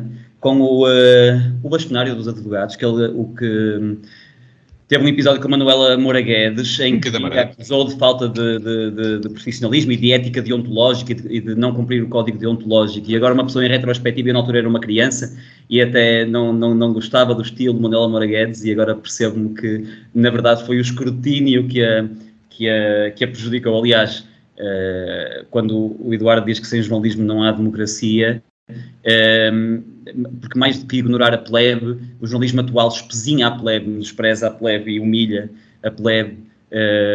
Eu, é difícil para mim que eu condensei to, tudo o que achava sobre o jornalismo num, num, artigo do Observador de há uns tempos e que também já o referi no último episódio, e é difícil para mim não ser redundante quando tentei condensar nesse artigo extenso tudo o que achava. Mas eu dei um exemplo uh, que para mim, a mim parece absolutamente paradigmático quando Helena Ferro Rodrigues, que é uma, uma senhora muito importante, na, olha, como o, o, Eduardo há bocado chamou do Ministério da Propaganda, não é? Da, da, da, uh, que uh, deu, disse que uh, os mídias ocidentais eram muito melhor do que os mídias russos e, portanto, fazia todo sentido proibir os mídias russos cá em, em Portugal mas que depois, quando confrontada, por exemplo, com a guerra do Iraque e os, o, a falta de escrutínio que houve aí e a falta de independência dos média que houve nessa situação, ela disse sim, mas foi um ministro que disse, ponha-se no papel do jornalista, ia duvidar do ministro. Esta afirmação, esta pergunta da Helena é, é, absolutamente paradigmática dessa submissão aos poderes, mas com uma ilusão de luta pela verdade. Uma, aquele, os jornalistas que parecem continuar a manter o romantismo da luta pela verdade e do escrutínio, mas que no fundo é uma ilusão alimentada uns aos outros no seu círculo muito fechado e muito limitado, em que só certas opiniões é que são aceites. E, e, e o Correio da Manhã eh, serve muitas vezes como bode expiatório para este tipo de, de, de práticas, quando na verdade uh, até se calhar é menos prejudicial que os outros, não só porque, como disse o Eduardo, está, está mais perto do, pulsar do povo, mas sobretudo porque o CM já tem o rótulo de imprensa sensacionalista, enquanto que os outros eh, da imprensa séria, fazendo os mesmos truques, conseguem ser mais uh, perigosos por serem mais uh, levados a sério. no fundo, sim, podemos resumir tudo, todo esse tipo de práticas atuais há falta de dinheiro, há falta de financiamento, mas a verdade é que quando uh, o Eduardo afirma que sem jornalismo não há democracia, nós neste momento não temos jornalismo. Portanto, as conclusões fica para quem quiser tirá-las. Diogo, não posso aceitar isso. Temos, temos jornalismo, não, não se pode nunca, eu acho que nunca se pode generalizar, então num, num país democrático e pluralista não se pode generalizar. Eu, eu digo sinceramente, eu prefiro, eu, eu acho que os média da Cofina são, uh, portanto, é naqueles em que eu colaboro, porque é o Correio da Manhã e a CM, são os únicos que, é o único grupo em que de facto é possível uma independência um, muito grande, muito grande mesmo. Uh, e o respeito pelas regras do, de, de, do deontologia, da ética, relação comigo, que eu não sou jornalista lá, não é? Eu sou jornalista porque tenho uma carteira, mas sou colaborador externo e só, só faço opinião. uh, são uh, absolutamente do melhor, do melhor. E, e, se querem mudar uma vírgula num artigo meu porque a vírgula está mal posta, perguntam-me se podem mudar a vírgula. Não é, não é vulgar este tipo de, de cuidado. E portanto eu não, não, não estou nada de acordo com isso. Eu prefiro ter estes nossos eh, médias maus, alguns médias maus que são, que são eh, tendencialmente com um jornalismo corrompido e ao serviço dos, dos poderes, mesmo assim eu prefiro isso do que os médias russos, isso, sem, sem aqui dúvida. Não tem questão, aqui não, não tem questão. Aqui a questão está na, nesta sensação uh, de superioridade moral dos jornalistas ocidentais, que parece que eles sim são independentes do poder, ao contrário de outros mídias, de, outros, de outras coisas e de outros, de outros espaços. Não, não, é isso. Vinda, vinda de uma Big Fish de, da agência Luz é particularmente irónico. Sim, uh, não, eu acho que, que mesmo em relação à, à guerra da Ucrânia, a, a, do Iraque, sim, é verdade isso. E, e eu recordo-me de uma, de, uma, de uma situação muito interessante aqui que, que, que entra neste, nesta equação, que foi Uh, portanto, houve aquela ideia das, das, das, armas de destruição maciça, uh, que, era, que era falso, era baseado numa única fonte, que era um tipo que era iraquiano e que já era colaborador dos Estados Unidos e por aí fora. Portanto, nunca houve uma, sequer uma segunda, uma segunda fonte que confirmasse aquilo, mas claro, era, foi o pretexto que serviu para a invasão um, do Iraque pelos Estados Unidos.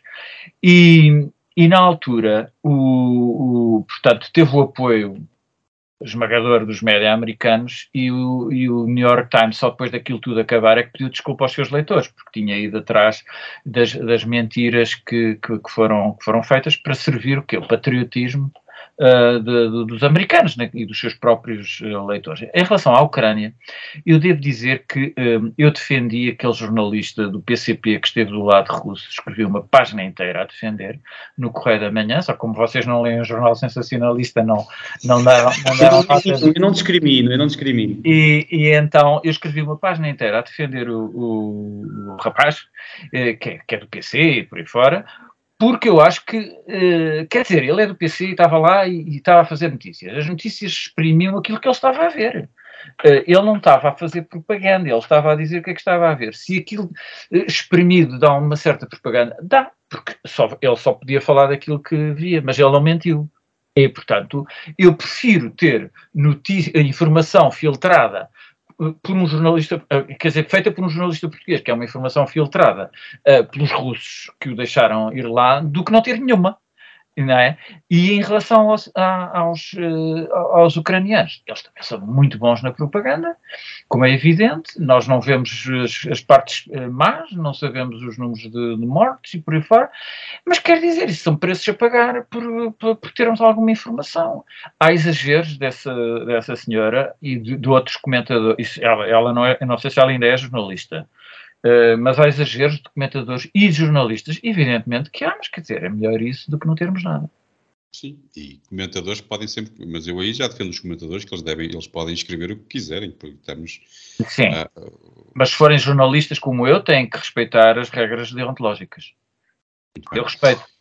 Muito bem, mas vamos agora só para, para avançarmos no, no, no tema, é, e eu deixei o Gonçalo para o fim, porque eu quero muito colocar esta questão, porque é uma questão que me tem incomodado. Eu já falámos algumas vezes neste tema do jornalismo, uh, e eu vou insistir outra vez, porque ele nunca me responde. Gonçalo, o Portugal Post, o jornal português, uh, aí na Alemanha onde estás, está assim tão mal servido de cronistas Bem, eu acho que está, está muito bem servido. Uh, bem não servido. por mim, não por mim, uh, está ah, bem servido. Ah. Não por mim, que só faço lá ruído, mas, uh, mas é um excelente jornal e, e nos mais de três anos que escrevo lá como cronista, nunca recebi qualquer espécie de censura ou orientação. mesmo quando não havia concordância por parte da, da linha editorial, e eu não sou propriamente um cronista fácil de publicar, eu escrevi artigos uh, contra as medidas de confinamento em plena pandemia, eu critiquei o boicote ao gás russo uh, logo no início da guerra, uh, eu escrevo regularmente sobre ideologia de género e nesse sentido. Um... Ehm, Desculpa interromper-te, Gonçalo, só para fazer esta adenda que também é importante porque casquei imenso, uma palavra para o observador que eu na crónica que eu escrevi, eu escrevo, as crónicas que eu escrevi até agora no observador foi. Um, eh, a, a, Oficina da Liberdade, da qual eu faço parte, tem uma coluna semanal no Observador e foi nesse contexto que eu colaborei com mais que uma crónica já, e a verdade é que eu, no, na própria crónica que escrevi sobre jornalismo, cito o jornal Observador como não sendo melhor do que os outros, e a crónica foi publicada sem qualquer tipo de entrave. Sim, sim, foi, foi, foi um, é um excelente artigo que eu acho que toda a gente devia, devia dar uma vista de olhos porque está muito bem escrito, Diogo. Um, nós até, até podíamos uh, partilhar isso uh, na descrição do episódio, uh, ver se depois não me esqueço. E, e, e, eu falava no Portugal Post e nesse sentido o, o, jornal, que é alemão mas é escrito em português, é, é um exemplo do que, do que deve ser a mídia e eu estou à vontade porque posso escrever coisas parvas, porque eu não sou jornalista, portanto tenho, tenho essa desculpa. mas mais, mais do que a minha opinião, que interessa pouco, eu queria fazer uma questão ao Eduardo sobre uh, essa, essa tendência crescente que é a mistura do, do, do jornalismo e entretenimento que se vê que se vê muito nos Estados Unidos e, e, e, a sua consequente polarização que se vê muito entre, entre por exemplo, a CNN e, e a Fox News.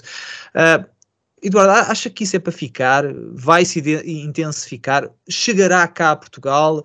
Como é que vê o futuro do, do jornalismo nesse sentido? Futurologia, portanto, Eduardo, faz favor.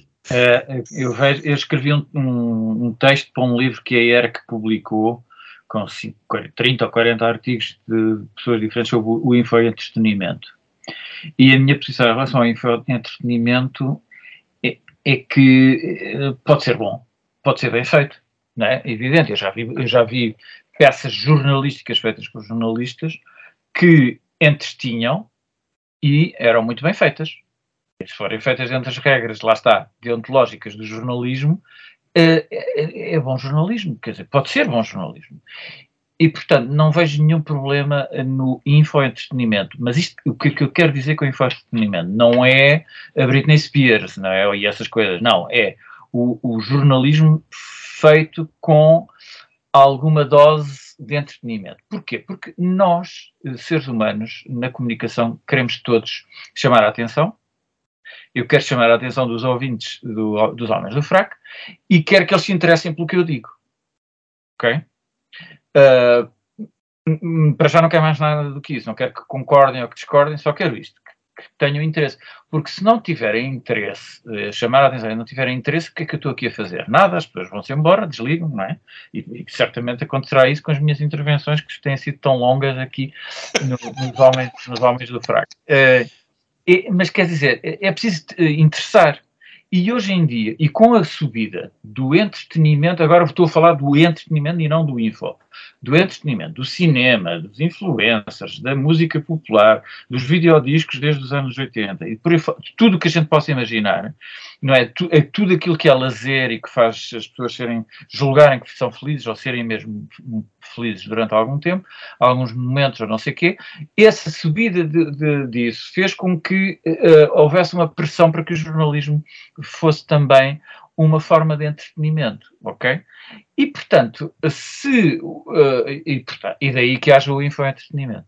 Se o infoentretenimento, mas, portanto, por exemplo, um programa da Júlia Pinheiro ou do Gosto ou não sei quê, não é jornalismo e, portanto, eles podem fazer o, o a, a, info, entretenimento, entretenimento que quiserem, porque é informação não jornalística com entretenimento uh, televisivo. Pronto.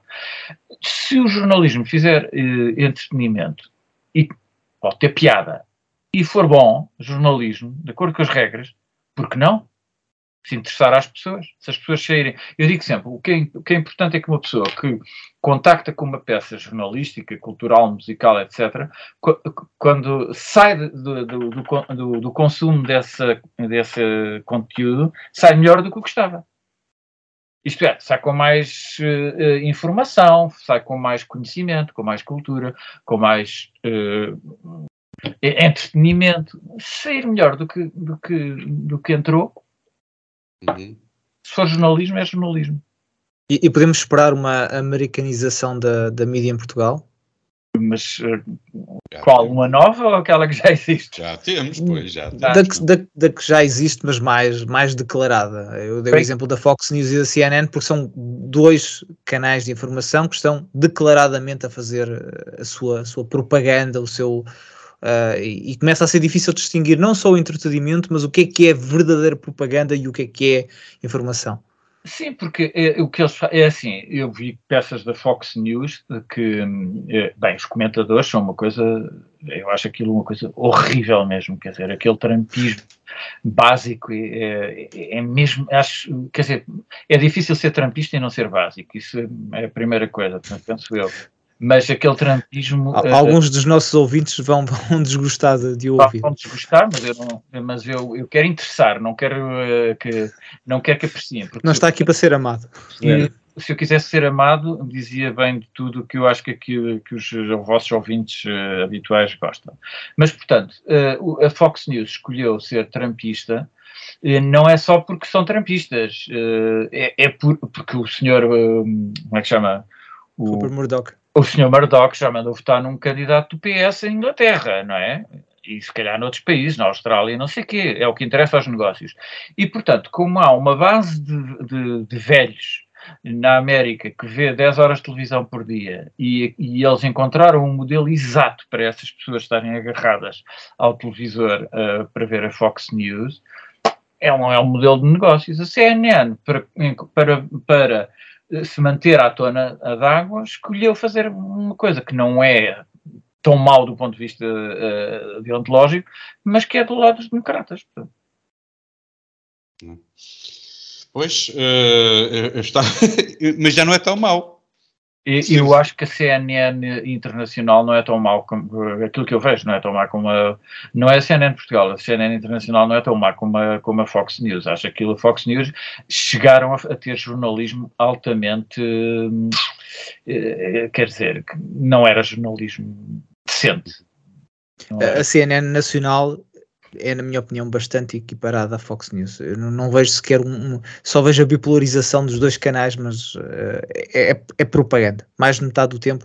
A, a, a nacional, quero dizer, a americana, portanto, ah, a que passa sim. nos Estados Unidos, é propaganda do início até ao fim. Portanto, de certa forma, tiveram que começar a concorrer um com o outro. Não só, não só estes dois canais, há mais canais a fazer o mesmo mas deixaram de ser canais de, de, informação. De vez em quando tem informação, mas uh, serve nós, mais. Nós temos um problema que eu acho que não, não tem solução, que é a fragmentação dos públicos, não é? E que faz com que, havendo menos públicos, há menos dinheiro para cada, para cada um dos. Uh, havendo mais públicos fragmentados, há menos dinheiro para cada, para cada média ir buscar. Depois há a internet, depois não sei o quê.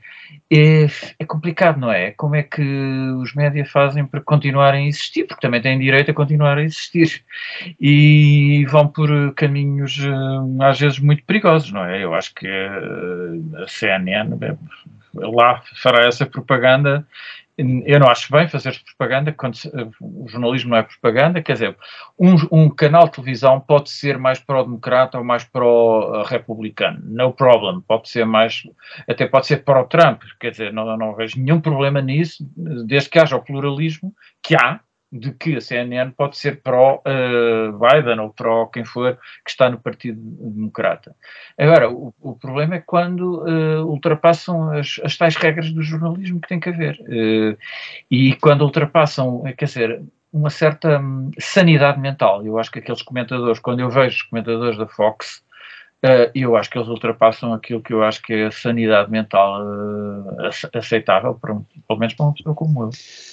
Mas por falar em sanidade mental, eu, eu ia sugerir que avança, continuássemos nos Estados Unidos, eh, mas avançássemos para Hollywood, onde existem uh, muitos uh, sanidores mentais. um, quem traz o tema é o Diogo, quer falar das greves que têm acontecido uh, na, na, em Hollywood, exatamente assim. Um, mas aquilo, eh, eu, eu, não sei se agora continuam em greve os, os são os, os, que escrevem, se são os atores. É os atores que continuam, não é?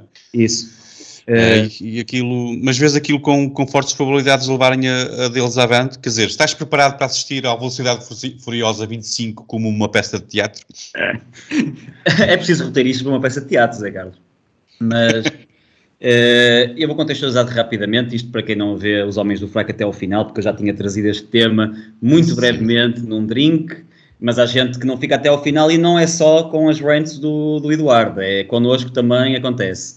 E, e eu tive a, a, a, Principalmente, principalmente quando não concordam connosco, não é? Sim, sim. É, um... já, já, já ouvimos Desligam essa. e comentam. É isso, assim, isto não presta para nada, vou desligar.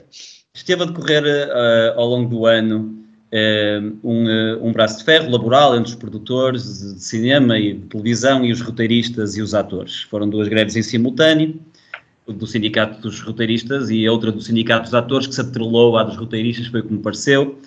E eu estou a falar no passado, porque supostamente a greve dos roteiristas terá acabado há uns dias, com um acordo qualquer, não, não me interessa o acordo. Uh, estes grevistas lutavam por melhores uh, compensações financeiras, obviamente, uh, e, questões contratuais, mas curiosamente também pelo uso da, da inteligência artificial na escrita de, dos roteiros dos filmes. E isto chama-me a atenção, porque aparentemente começa a ser um problema o uso da inteligência artificial para escrever roteiros de filmes, mas também para notícias. Nós chegamos a falar disso no episódio com o Miguel Milhão. Como a inteligência artificial podia perfeitamente substituir o jornalista, uh, a maior parte dos jornalistas, porque uh, e, e, quando isto se estende à arte ainda é mais preocupante, porque o que é triste é que este é um, um, um problema, esta ideia de que a inteligência artificial pode substituir os roteiristas é uma ideia perfeitamente credível, porque a qualidade da genialidade dos filmes na última década, isto só para cingir a última década, e das séries, tão pobre, é tão fórmula gasta, é, é quase uma máquina de, de fórmulas pré-concebidas, uma máquina de produção, de esterco, atrás de esterco, todo igual, os filmes todos iguais, as mesmas previsíveis histórias, as mesmas previsíveis falas. O que é que estás e, a querer insinuar? Que não foram escritos pela inteligência artificial? Uh, não, quero, quero dizer que realmente um software de inteligência artificial com uma boa base de dados de storylines e falas de outros filmes terá, irá fazer com toda a, a facilidade um roteiro tão bom ou melhor e, e, e, a verdade é que uh, a maquinização da, da arte cinematográfica, uh, os profissionais do cinema e da televisão uh, ainda decidiram acrescentar a isso, a essa maquinização, essa, que se tornou intragável ver um filme da última década quase, juntou-se uma certa lição moral ao espectador, não é? É quase impossível. O Gonçalo falou disso, já não lembro em que episódio, creio que também no episódio com o Carlos Coelho, de, de, da politização, politização, de todo o entretenimento. Nós estamos agora a falar de uh, juntar entretenimento à informação, aqui estamos a falar de juntar quase uma uh, evangelização no entretenimento, porque é quase impossível ver um filme nos últimos 3, 4 anos que não, que não tenha bicadas diretas ou indiretas ao patriarcado, ao homem branco, à heteronormatividade, e, e, nem que venha eivado de tiradas que são de uma superioridade moral tal que nem sequer dá vontade de ver o filme.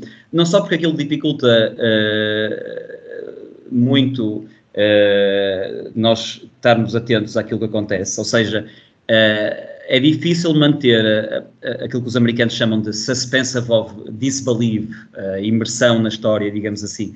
É muito difícil de a manter quando estamos a levar como política de 2023 uh, eh, em cima, a meio do filme, uh, como cria uma certa aversão, quer dizer, quem é este gajo para me estar a dar lições de moral? Portanto, Uh, isto para dizer que lamento que tenha acabado a greve, acho que o mundo estava melhor sem a produção deste tipo de uh, propaganda disfarçada de entretenimento. Uh, Hollywood sempre foi um antro de, de, de, de, pessoas que estavam à parte do resto do mundo e, e, que se regem pelas suas próprias regras. Agora tentaram juntar-se aos trabalhadores, à luta laboral, toda a gente tem o direito de tentar puxar a brasa à sua sardinha mas uh, realmente lamento que esta greve que esta greve tenha acabado, uh, até porque uh, é preciso dizer isto para quem tenha medo de que de, deixe de haver grandes séries, grandes filmes, não só eles parecem ser cada vez mais escassos, como os grandes roteiristas dos filmes, os verdadeiros, os bons, não estão de greve, como é óbvio, quem está de greve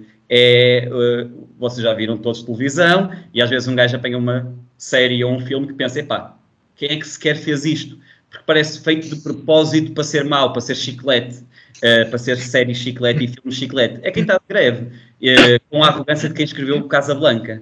Uh, e, portanto, lamento que tenha terminado, torcia pelo fim de Hollywood e pelo início de uma nova era do cinema de produção independente, parece que não é para já. Hum, quer dizer, deixa-me só, antes de avançar para o Gonçalo, deixa-me perguntar, tu ainda não viste Velocidade Furiosa filmada aqui em Portugal? Esse é aquele em que eles vão para, para o espaço, em que os carros voam. Ouvi dizer que havia um em que os carros voavam, que eu vi o Vin Diesel, no, eu vi o Vin Diesel nos ares. Eu acho que sacaste o filme errado. Ele faz 60 anos, portanto não é fácil para ele voar e fazer as estantes que fazia. Ele bebe uma garrafa de vinho do Porto uh, no filme, portanto é um momento poético e muito bonito, com muita luz Mas e cor. O Porto não é português, é inglês. Ei, olha agora, vamos fazer, aqui um, vamos, vamos fazer aqui uns 30 segundos de silêncio em memória do nosso amigo. Eu trabalho uh, Gonçalo, uh, porquê é que achas que há tanta gente a olhar de lado para as greves dos argumentistas e dos atores em Hollywood? Sim, eu, eu tenho esta ideia, posso estar errado, mas eu tenho a ideia de que está toda a gente a se olhar de lado para os... Para os uh, uh, portanto, a minha pergunta é, os milionários não podem fazer greves? Eu, eu acho que, que o sentimento é mais no one cares. a maior parte das pessoas não percebeu e, e, a maior parte não quer saber. E, e, eu que raramente vejo filmes e séries novas uh, o meu, a minha experiência audio, audiovisual é ver filmes dos anos 90 ou dos anos 2000 ou revê-los ou vê-los pela quinta ou sexta vez porque como disse o Diogo e o Diogo uh, transportou a maior parte das ideias que eu tenho sobre o assunto, ninguém quer saber daquilo para nada, aquilo é chato, aborrece de morte, uh, o, o, os filmes ou as séries são sempre desenhadas da mesma maneira, uh, é sempre o mesmo clichê, uh, e, e, e, coisas como a diversidade forçada em todos os, mil, todos os, os, filmes, todas as séries. Eu estava a ver há uns tempos uma, uma, uma série sobre uh, que tem uma rainha inglesa que é, que é uma mulher negra, uma série de vikings em que um dos líderes vikings é uma mulher negra. Mas isso não é original. Provavelmente. É, é, mas, eh, mas é sempre original no, no mesmo sentido e isso uh, aborrece porque. Já não é original. Não, já não é original, é chato, porque, eh, como estava a dizer o Diogo, eu adoro política, eu passo grande parte do meu dia, até mais do que aquilo que eu devia, a olhar para, para a política. Mas quando eu quero ver um filme, eu quero ver um filme. Eu não quero ser educado pela pessoa que está a escrever aquele filme. Se for, se for para ser educado, eu falo, falo com, com, com, a minha mãe ou com o meu pai. Não, não, não preciso que o, o tipo que, que, escreveu o Rei Leão me venha explicar como é que eu devo ser em relação a, ao sexo, em relação à raça, em relação à, à discriminação. Eu não preciso que aquela. Até porque a maior parte daquelas pessoas tem uma moral que uh, é no mínimo muito discutível, portanto eu não preciso que elas me venham dar lições de ética. Façam um filme que seja, que seja divertido, que entretenha, uh, que tenha informação relevante do ponto de vista histórico uh, e que não ehm, e que não esteja sempre com aquela coisa chata de lecionar, de doutrinar. Eu vi o último filme recente que eu vi foi o, o, Mission Impossible, que é com, com, com o Tom Cruise. E quem vê o Mission Impossible é para, ser, é para ver o Tom Cruise a fazer coisas, andar à porrada e fazer aqueles, aqueles stands, aquelas. Quase metade do filme uh, é dividido entre screen time, Tom Cruise e outras pessoas, e as quatro ou cinco mulheres que são as guerreiras que aparecem no filme. Qual é o teu problema Ob com quatro obviamente, mulheres guerreiras, pá? Eu adoro, adoro ver mulheres e gosto de ver filmes com mulheres, mas quem vê o Missão Impossível não é para estar a ver uh, ah, 50% do tempo atores secundários, é para ver o ator principal a fazer coisas, a lutar. E isto percebe-se. Quem vê o filme percebe. Uh, aliás, se isso fosse, fosse natural, se acontecesse de uma forma orgânica, ninguém queria saber. Mas quem vê o filme percebe que se está a dar destaque a personagens secundárias, às vezes até terciárias, apenas e única e exclusivamente porque se não for assim, o filme não pode ir aos Oscars, porque os Oscars têm regras em que obrigam a que não quero dar aqui o número errado, mas acho que é 20% ou 30% de uh, minorias, ou, ou, e isso, mais uma vez, eu não me importo ver um filme só com minorias, ou só com pessoas negras, ou só, só com latinos, mas se quando fazem uma série de vikings, e os vikings provavelmente passaram a vida deles sem ver uma pessoa negra, e, e há uma líder viking, que é uma Earl, que é uma mulher negra, percebe-se que aquilo é martelado, aquilo não há interesse. E, e pronto, e por esse sentido, estou com Sim. o Diogo. Uh, queria que aquilo não tivesse acabado e o mundo estava melhor quando eles estavam em greve. Pronto, não foi bem modo... o documento e, e, e, para dizer que, a, a, propósito daquilo que é a percepção, ou seja, de não ser orgânico, uh, o Hotel Ruanda é um grande filme e nunca ninguém vi ninguém a acusar de wokeismo por incluir sim, isso. Sim, é que a história passada no Ruanda, né? Sim, sim. E os grandes atores, os grandes atores que têm sido protagonistas uh, uh, de, de, filmes, uh, o Samuel L. Jackson, vários ninguém, eu às vezes nem me apercebo da cor das pessoas, porque as pessoas querem ver o filme e querem é, é, é ver um bom ator e ver um bom argumento. Uh, o Morgan Freeman já teve mais que uma declaração a dizer querem acabar com o racismo, deixem de falar dele. E foi um gajo que veio de origens muito humildes. Muito bem, mas incomoda-vos mais a, a, pequena sereia ser negra ou, ou uh, Jesus ser um branquinho de olhos azuis? O, Jesus é, é, é, branquinho de olhos azuis em alguns países, mas há, uh, em alguns países asiáticos Jesus aparece como asiático, em alguns países africanos Jesus aparece mais escuro. Uh, a interpretação de Jesus vai muito para além do que deve ser um conto ou não um conto. Isso mas em relação dizia, à pequena sereia, ninguém quer saber. prático que já dizia que o homem faz à sua imagem os deuses e que o deus da Etiópia é preto e que o deus europeu é branco. Muito bem. Está bem. Deixa-me, Eduardo, estás muito uh, calado aqui, já, percebo que cinema também não tens tempo, ah, não, não, posso dizer. Mas como, como, como, eu acho, como... quer dizer, eu acho que tu, tudo o que a gente faz uh, é moral. É, tem, tem moral. E o que eles disseram, o, eles, isto é, o Diogo e o Gonçalo, está absolutamente certo. Porquê? Porque aquela moralização é insuportável. Porque é mal feita. Mas quer dizer, se a gente vir o, o Casablanca, aquilo tem, tem moral. Uh, os, os, nazis são maus e por aí fora, se deve trair a mulher, se não deve trair o marido, tudo o que nós quisermos tem, tem moral. Onde é, que não, onde, é que, onde é que há um filme, uma declaração que nós façamos que não tenha, não tenha um fundo moral? E nós vivemos numa, numa sociedade que tem regras, as regras são regras de comportamento, etc, etc, são regras de moral. Portanto, o que estão é, é mal feito e eu estou totalmente de acordo. Eu vejo um, um minuto de uma série e dá-me vontade de vomitar e, portanto, não vejo, que é para não vomitar mesmo. Hum. é que, é que é são, são absolutamente insuportáveis. Os filmes, uh, esses filmes nem, nem penso em ver, não é?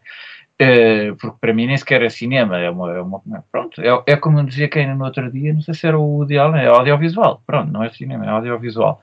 Chamemos-lhe o que quisermos, não é? Mas quer dizer, é cinema, claro que é cinema, porque eh, tem as regras de, de, de construção de, dos filmes. Mas, pronto, quer dizer, quem é que vai ver, quem é que vai às salas de cinema? São os miúdos. O que é que os miúdos querem ver? A namorada que está ao lado. Ora bem. só, só, se ocupam as filas de trás hoje em dia. E, e, portanto, e, portanto, como é isso que o cinema é, depois de vez em quando olham para, para, para, para a tela e veem a tal cena uh, do carro a voar e por aí fora, pronto, é, há um outro cinema que tenta sobreviver, que é o do Woody Allen, que é os que passam nos cinemas alternativos e por aí fora. Agora, a greve de facto, fiquei surpreendido que um dos temas fosse a inteligência artificial e, segundo percebi, uh, o acordo, além da parte salarial, foi uh, como é, chegaram a acordo sobre o que é que pode ser utilizado da inteligência artificial nos, nos roteiros. E, portanto, vamos continuar a ter, penso eu, roteiros com essa falta de qualidade absoluta e com, à partida, 30% de negros, porque os Estados Unidos são obcecados com, com, com, com a questão das raças, não é? Étnica, totalmente obcecados. Não, não, estou a dizer que é mau, porque de facto foi uma maneira dos negros uh, recuperarem o seu lugar, mas é como se não existissem hispânicos e é como se não existissem. Uh, na, na, obsessão, não existem outras raças. Só existem brancos e negros, não é?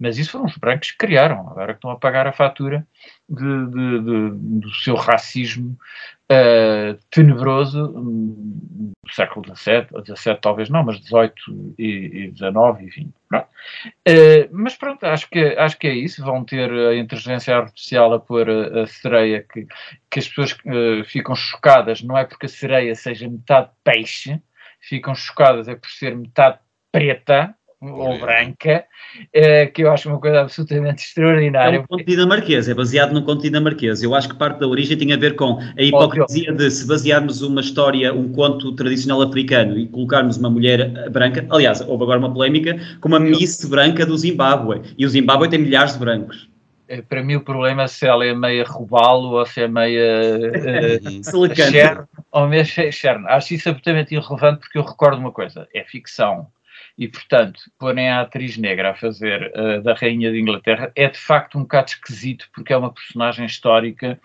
que existiu no mundo real e no mundo real ela, ela era, era, era branca, era caucasiana, chamemos-lhe que doença é que terá apanhado para ficar daquela cor? Não percebi.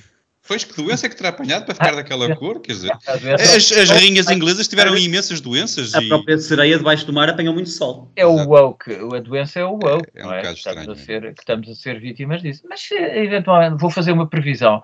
Vai passar Uau. um bocado de moda. Vai? Vai, acho Vai. que sim.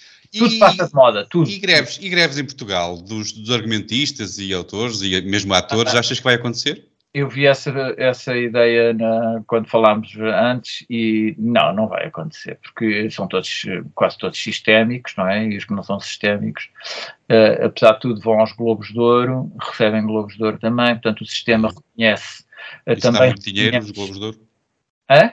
Dá muito dinheiro os Globos de Ouro? Não, não dá, não dá, mas alimenta egos, como se viu, não sei se viram ontem aquela, claro. aquela cerimónia, alimenta egos, que é bom. Ainda não vi, não tive a oportunidade elas, as pessoas aparecem e, e aquilo ajuda uh, eventual, eventualmente, elas dirão, que pode ajudar uh, a sua carreira, não é? Mas, Muito bem, estamos já, estamos já na parte, na parte... Do, são os prémios do sistema. Muito bem, estamos já na, na parte final. Uh, não sei se querem dizer só mais algum ponto para nós avançarmos, Eduardo, não?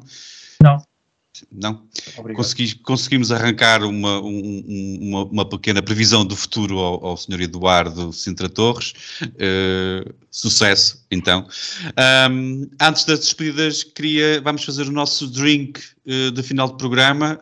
Um, Eduardo, pensou em algum, em algum drink? Pensei, não, não, era, não é exatamente um drink. Eu pensei uh, que o brinde poderia ser aquele nariz vermelho que se dá às crianças uh, doentes nos hospitais, podia-se oferecer isso ao Primeiro-Ministro, ao Ministro, da, ao, ao Ministro da Saúde, que tem um ar muito aproximada às figuras que, que usam o nariz vermelho. Há aquele senhor que também é diretor-geral agora do Serviço Nacional de Saúde, que está a ter um sucesso absolutamente estrondoso, não é? Com, com as urgências fechadas em seis hospitais, se não me engano, aí, quase todos aí do Norte, Chaves, Barcelos e não sei mais não sei E, portanto, acho que o nariz vermelho ficava bem. Muito bem, um nariz vermelho então aos, aos políticos portugueses, uh, aos ministros portugueses. Uh, Gonçalo, uh, a quem é o teu drink? Eu quero dedicar um, um brandy aos deputados do Chega que se foram manifestar contra a falta de habitação nas cidades uh, e tiveram que ser escoltados pela polícia. Uh, ninguém uh, devia ser vítima de violência, principalmente no domínio de uma manifestação que deve pertencer a toda a gente, mas o bom senso aconselha que deputados de direita não se metam em, em manifestações de extrema esquerda, portanto, um brinde aos deputados do Chega. Muito bem. Diogo, que é quem é o teu brinde? Antes de mais, quero destacar o, excelente brinde do Eduardo e a oportunidade perdida, sobretudo, para. Eu lembro-me, isto fez-me lembrar quando eu era miúdo e o, dava o batatinha e ele mandava sempre o nariz para casa. E ele mandava o brinde pela televisão e depois perguntava à criança: já chegou? E dizia: não. Ele tinha que mandar outra vez, até que o pai tinha que a puxar. Perdemos a oportunidade de fazer isso com os nossos ouvintes. É. Uh, enfim. Uh, tivemos imagem. O meu, uh, o meu drink, eu quero um, um shotzinho de medronho à Jéssica Ataíde.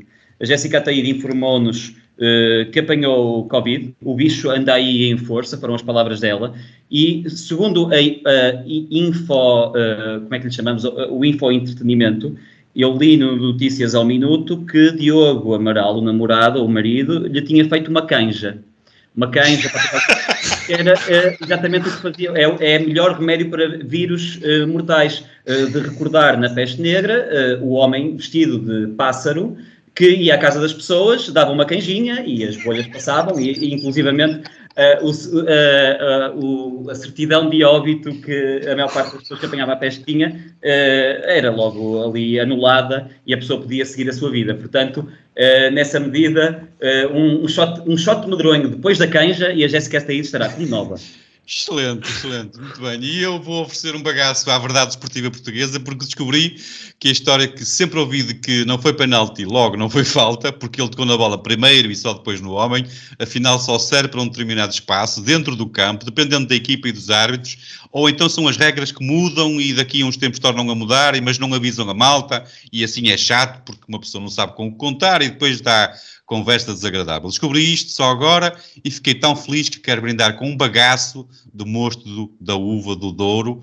Obrigado por, por, por isso e um cheers à verdade esportiva portuguesa. Então, nós estamos já mesmo de saída para o, deste nosso episódio.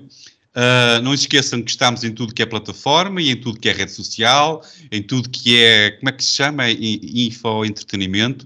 Uh, apareçam por lá, digam qualquer coisa. Uh, não se esqueçam também que os Homens do Fraco são patrocinados pela Prozis e com o código Homens do Fraco recebem um desconto direto de 10%. O link está disponível na descrição deste episódio. Temos também descontos na UOC, para quem gosta de livros, uh, essas pessoas estranhas que gostam de ler. Acho que a Prozis não tem livros, eu continuo a fazer esta pergunta, ainda ninguém me respondeu. Aproveitem os descontos e ajudem-nos a cobrar. É muito fácil, visitem www.homensdofraco.com e lá têm acesso a tudo. Obrigado por estarem desse lado. Nós vamos voltar para a semana com os habituais Diogo Afubauer e Gonçalo Galvão Gomes e talvez mais um convidado ou até mesmo uma convidada, ou knows, apareçam. Uh, Resta-me agradecer muito uh, este excelente episódio, esta excelente presença do Eduardo Sintra Torres. Foi muito bom, muito obrigado. Eu obrigado pela tua, pela tua generosidade, pela tua disponibilidade uh, e estar sempre convidado. Uh, já agora, muito, muito obrigado, de coração. A todos, uma boa semana. até para a semana. Beijinhos e abraços. Beijinhos e abraços. Até para a semana.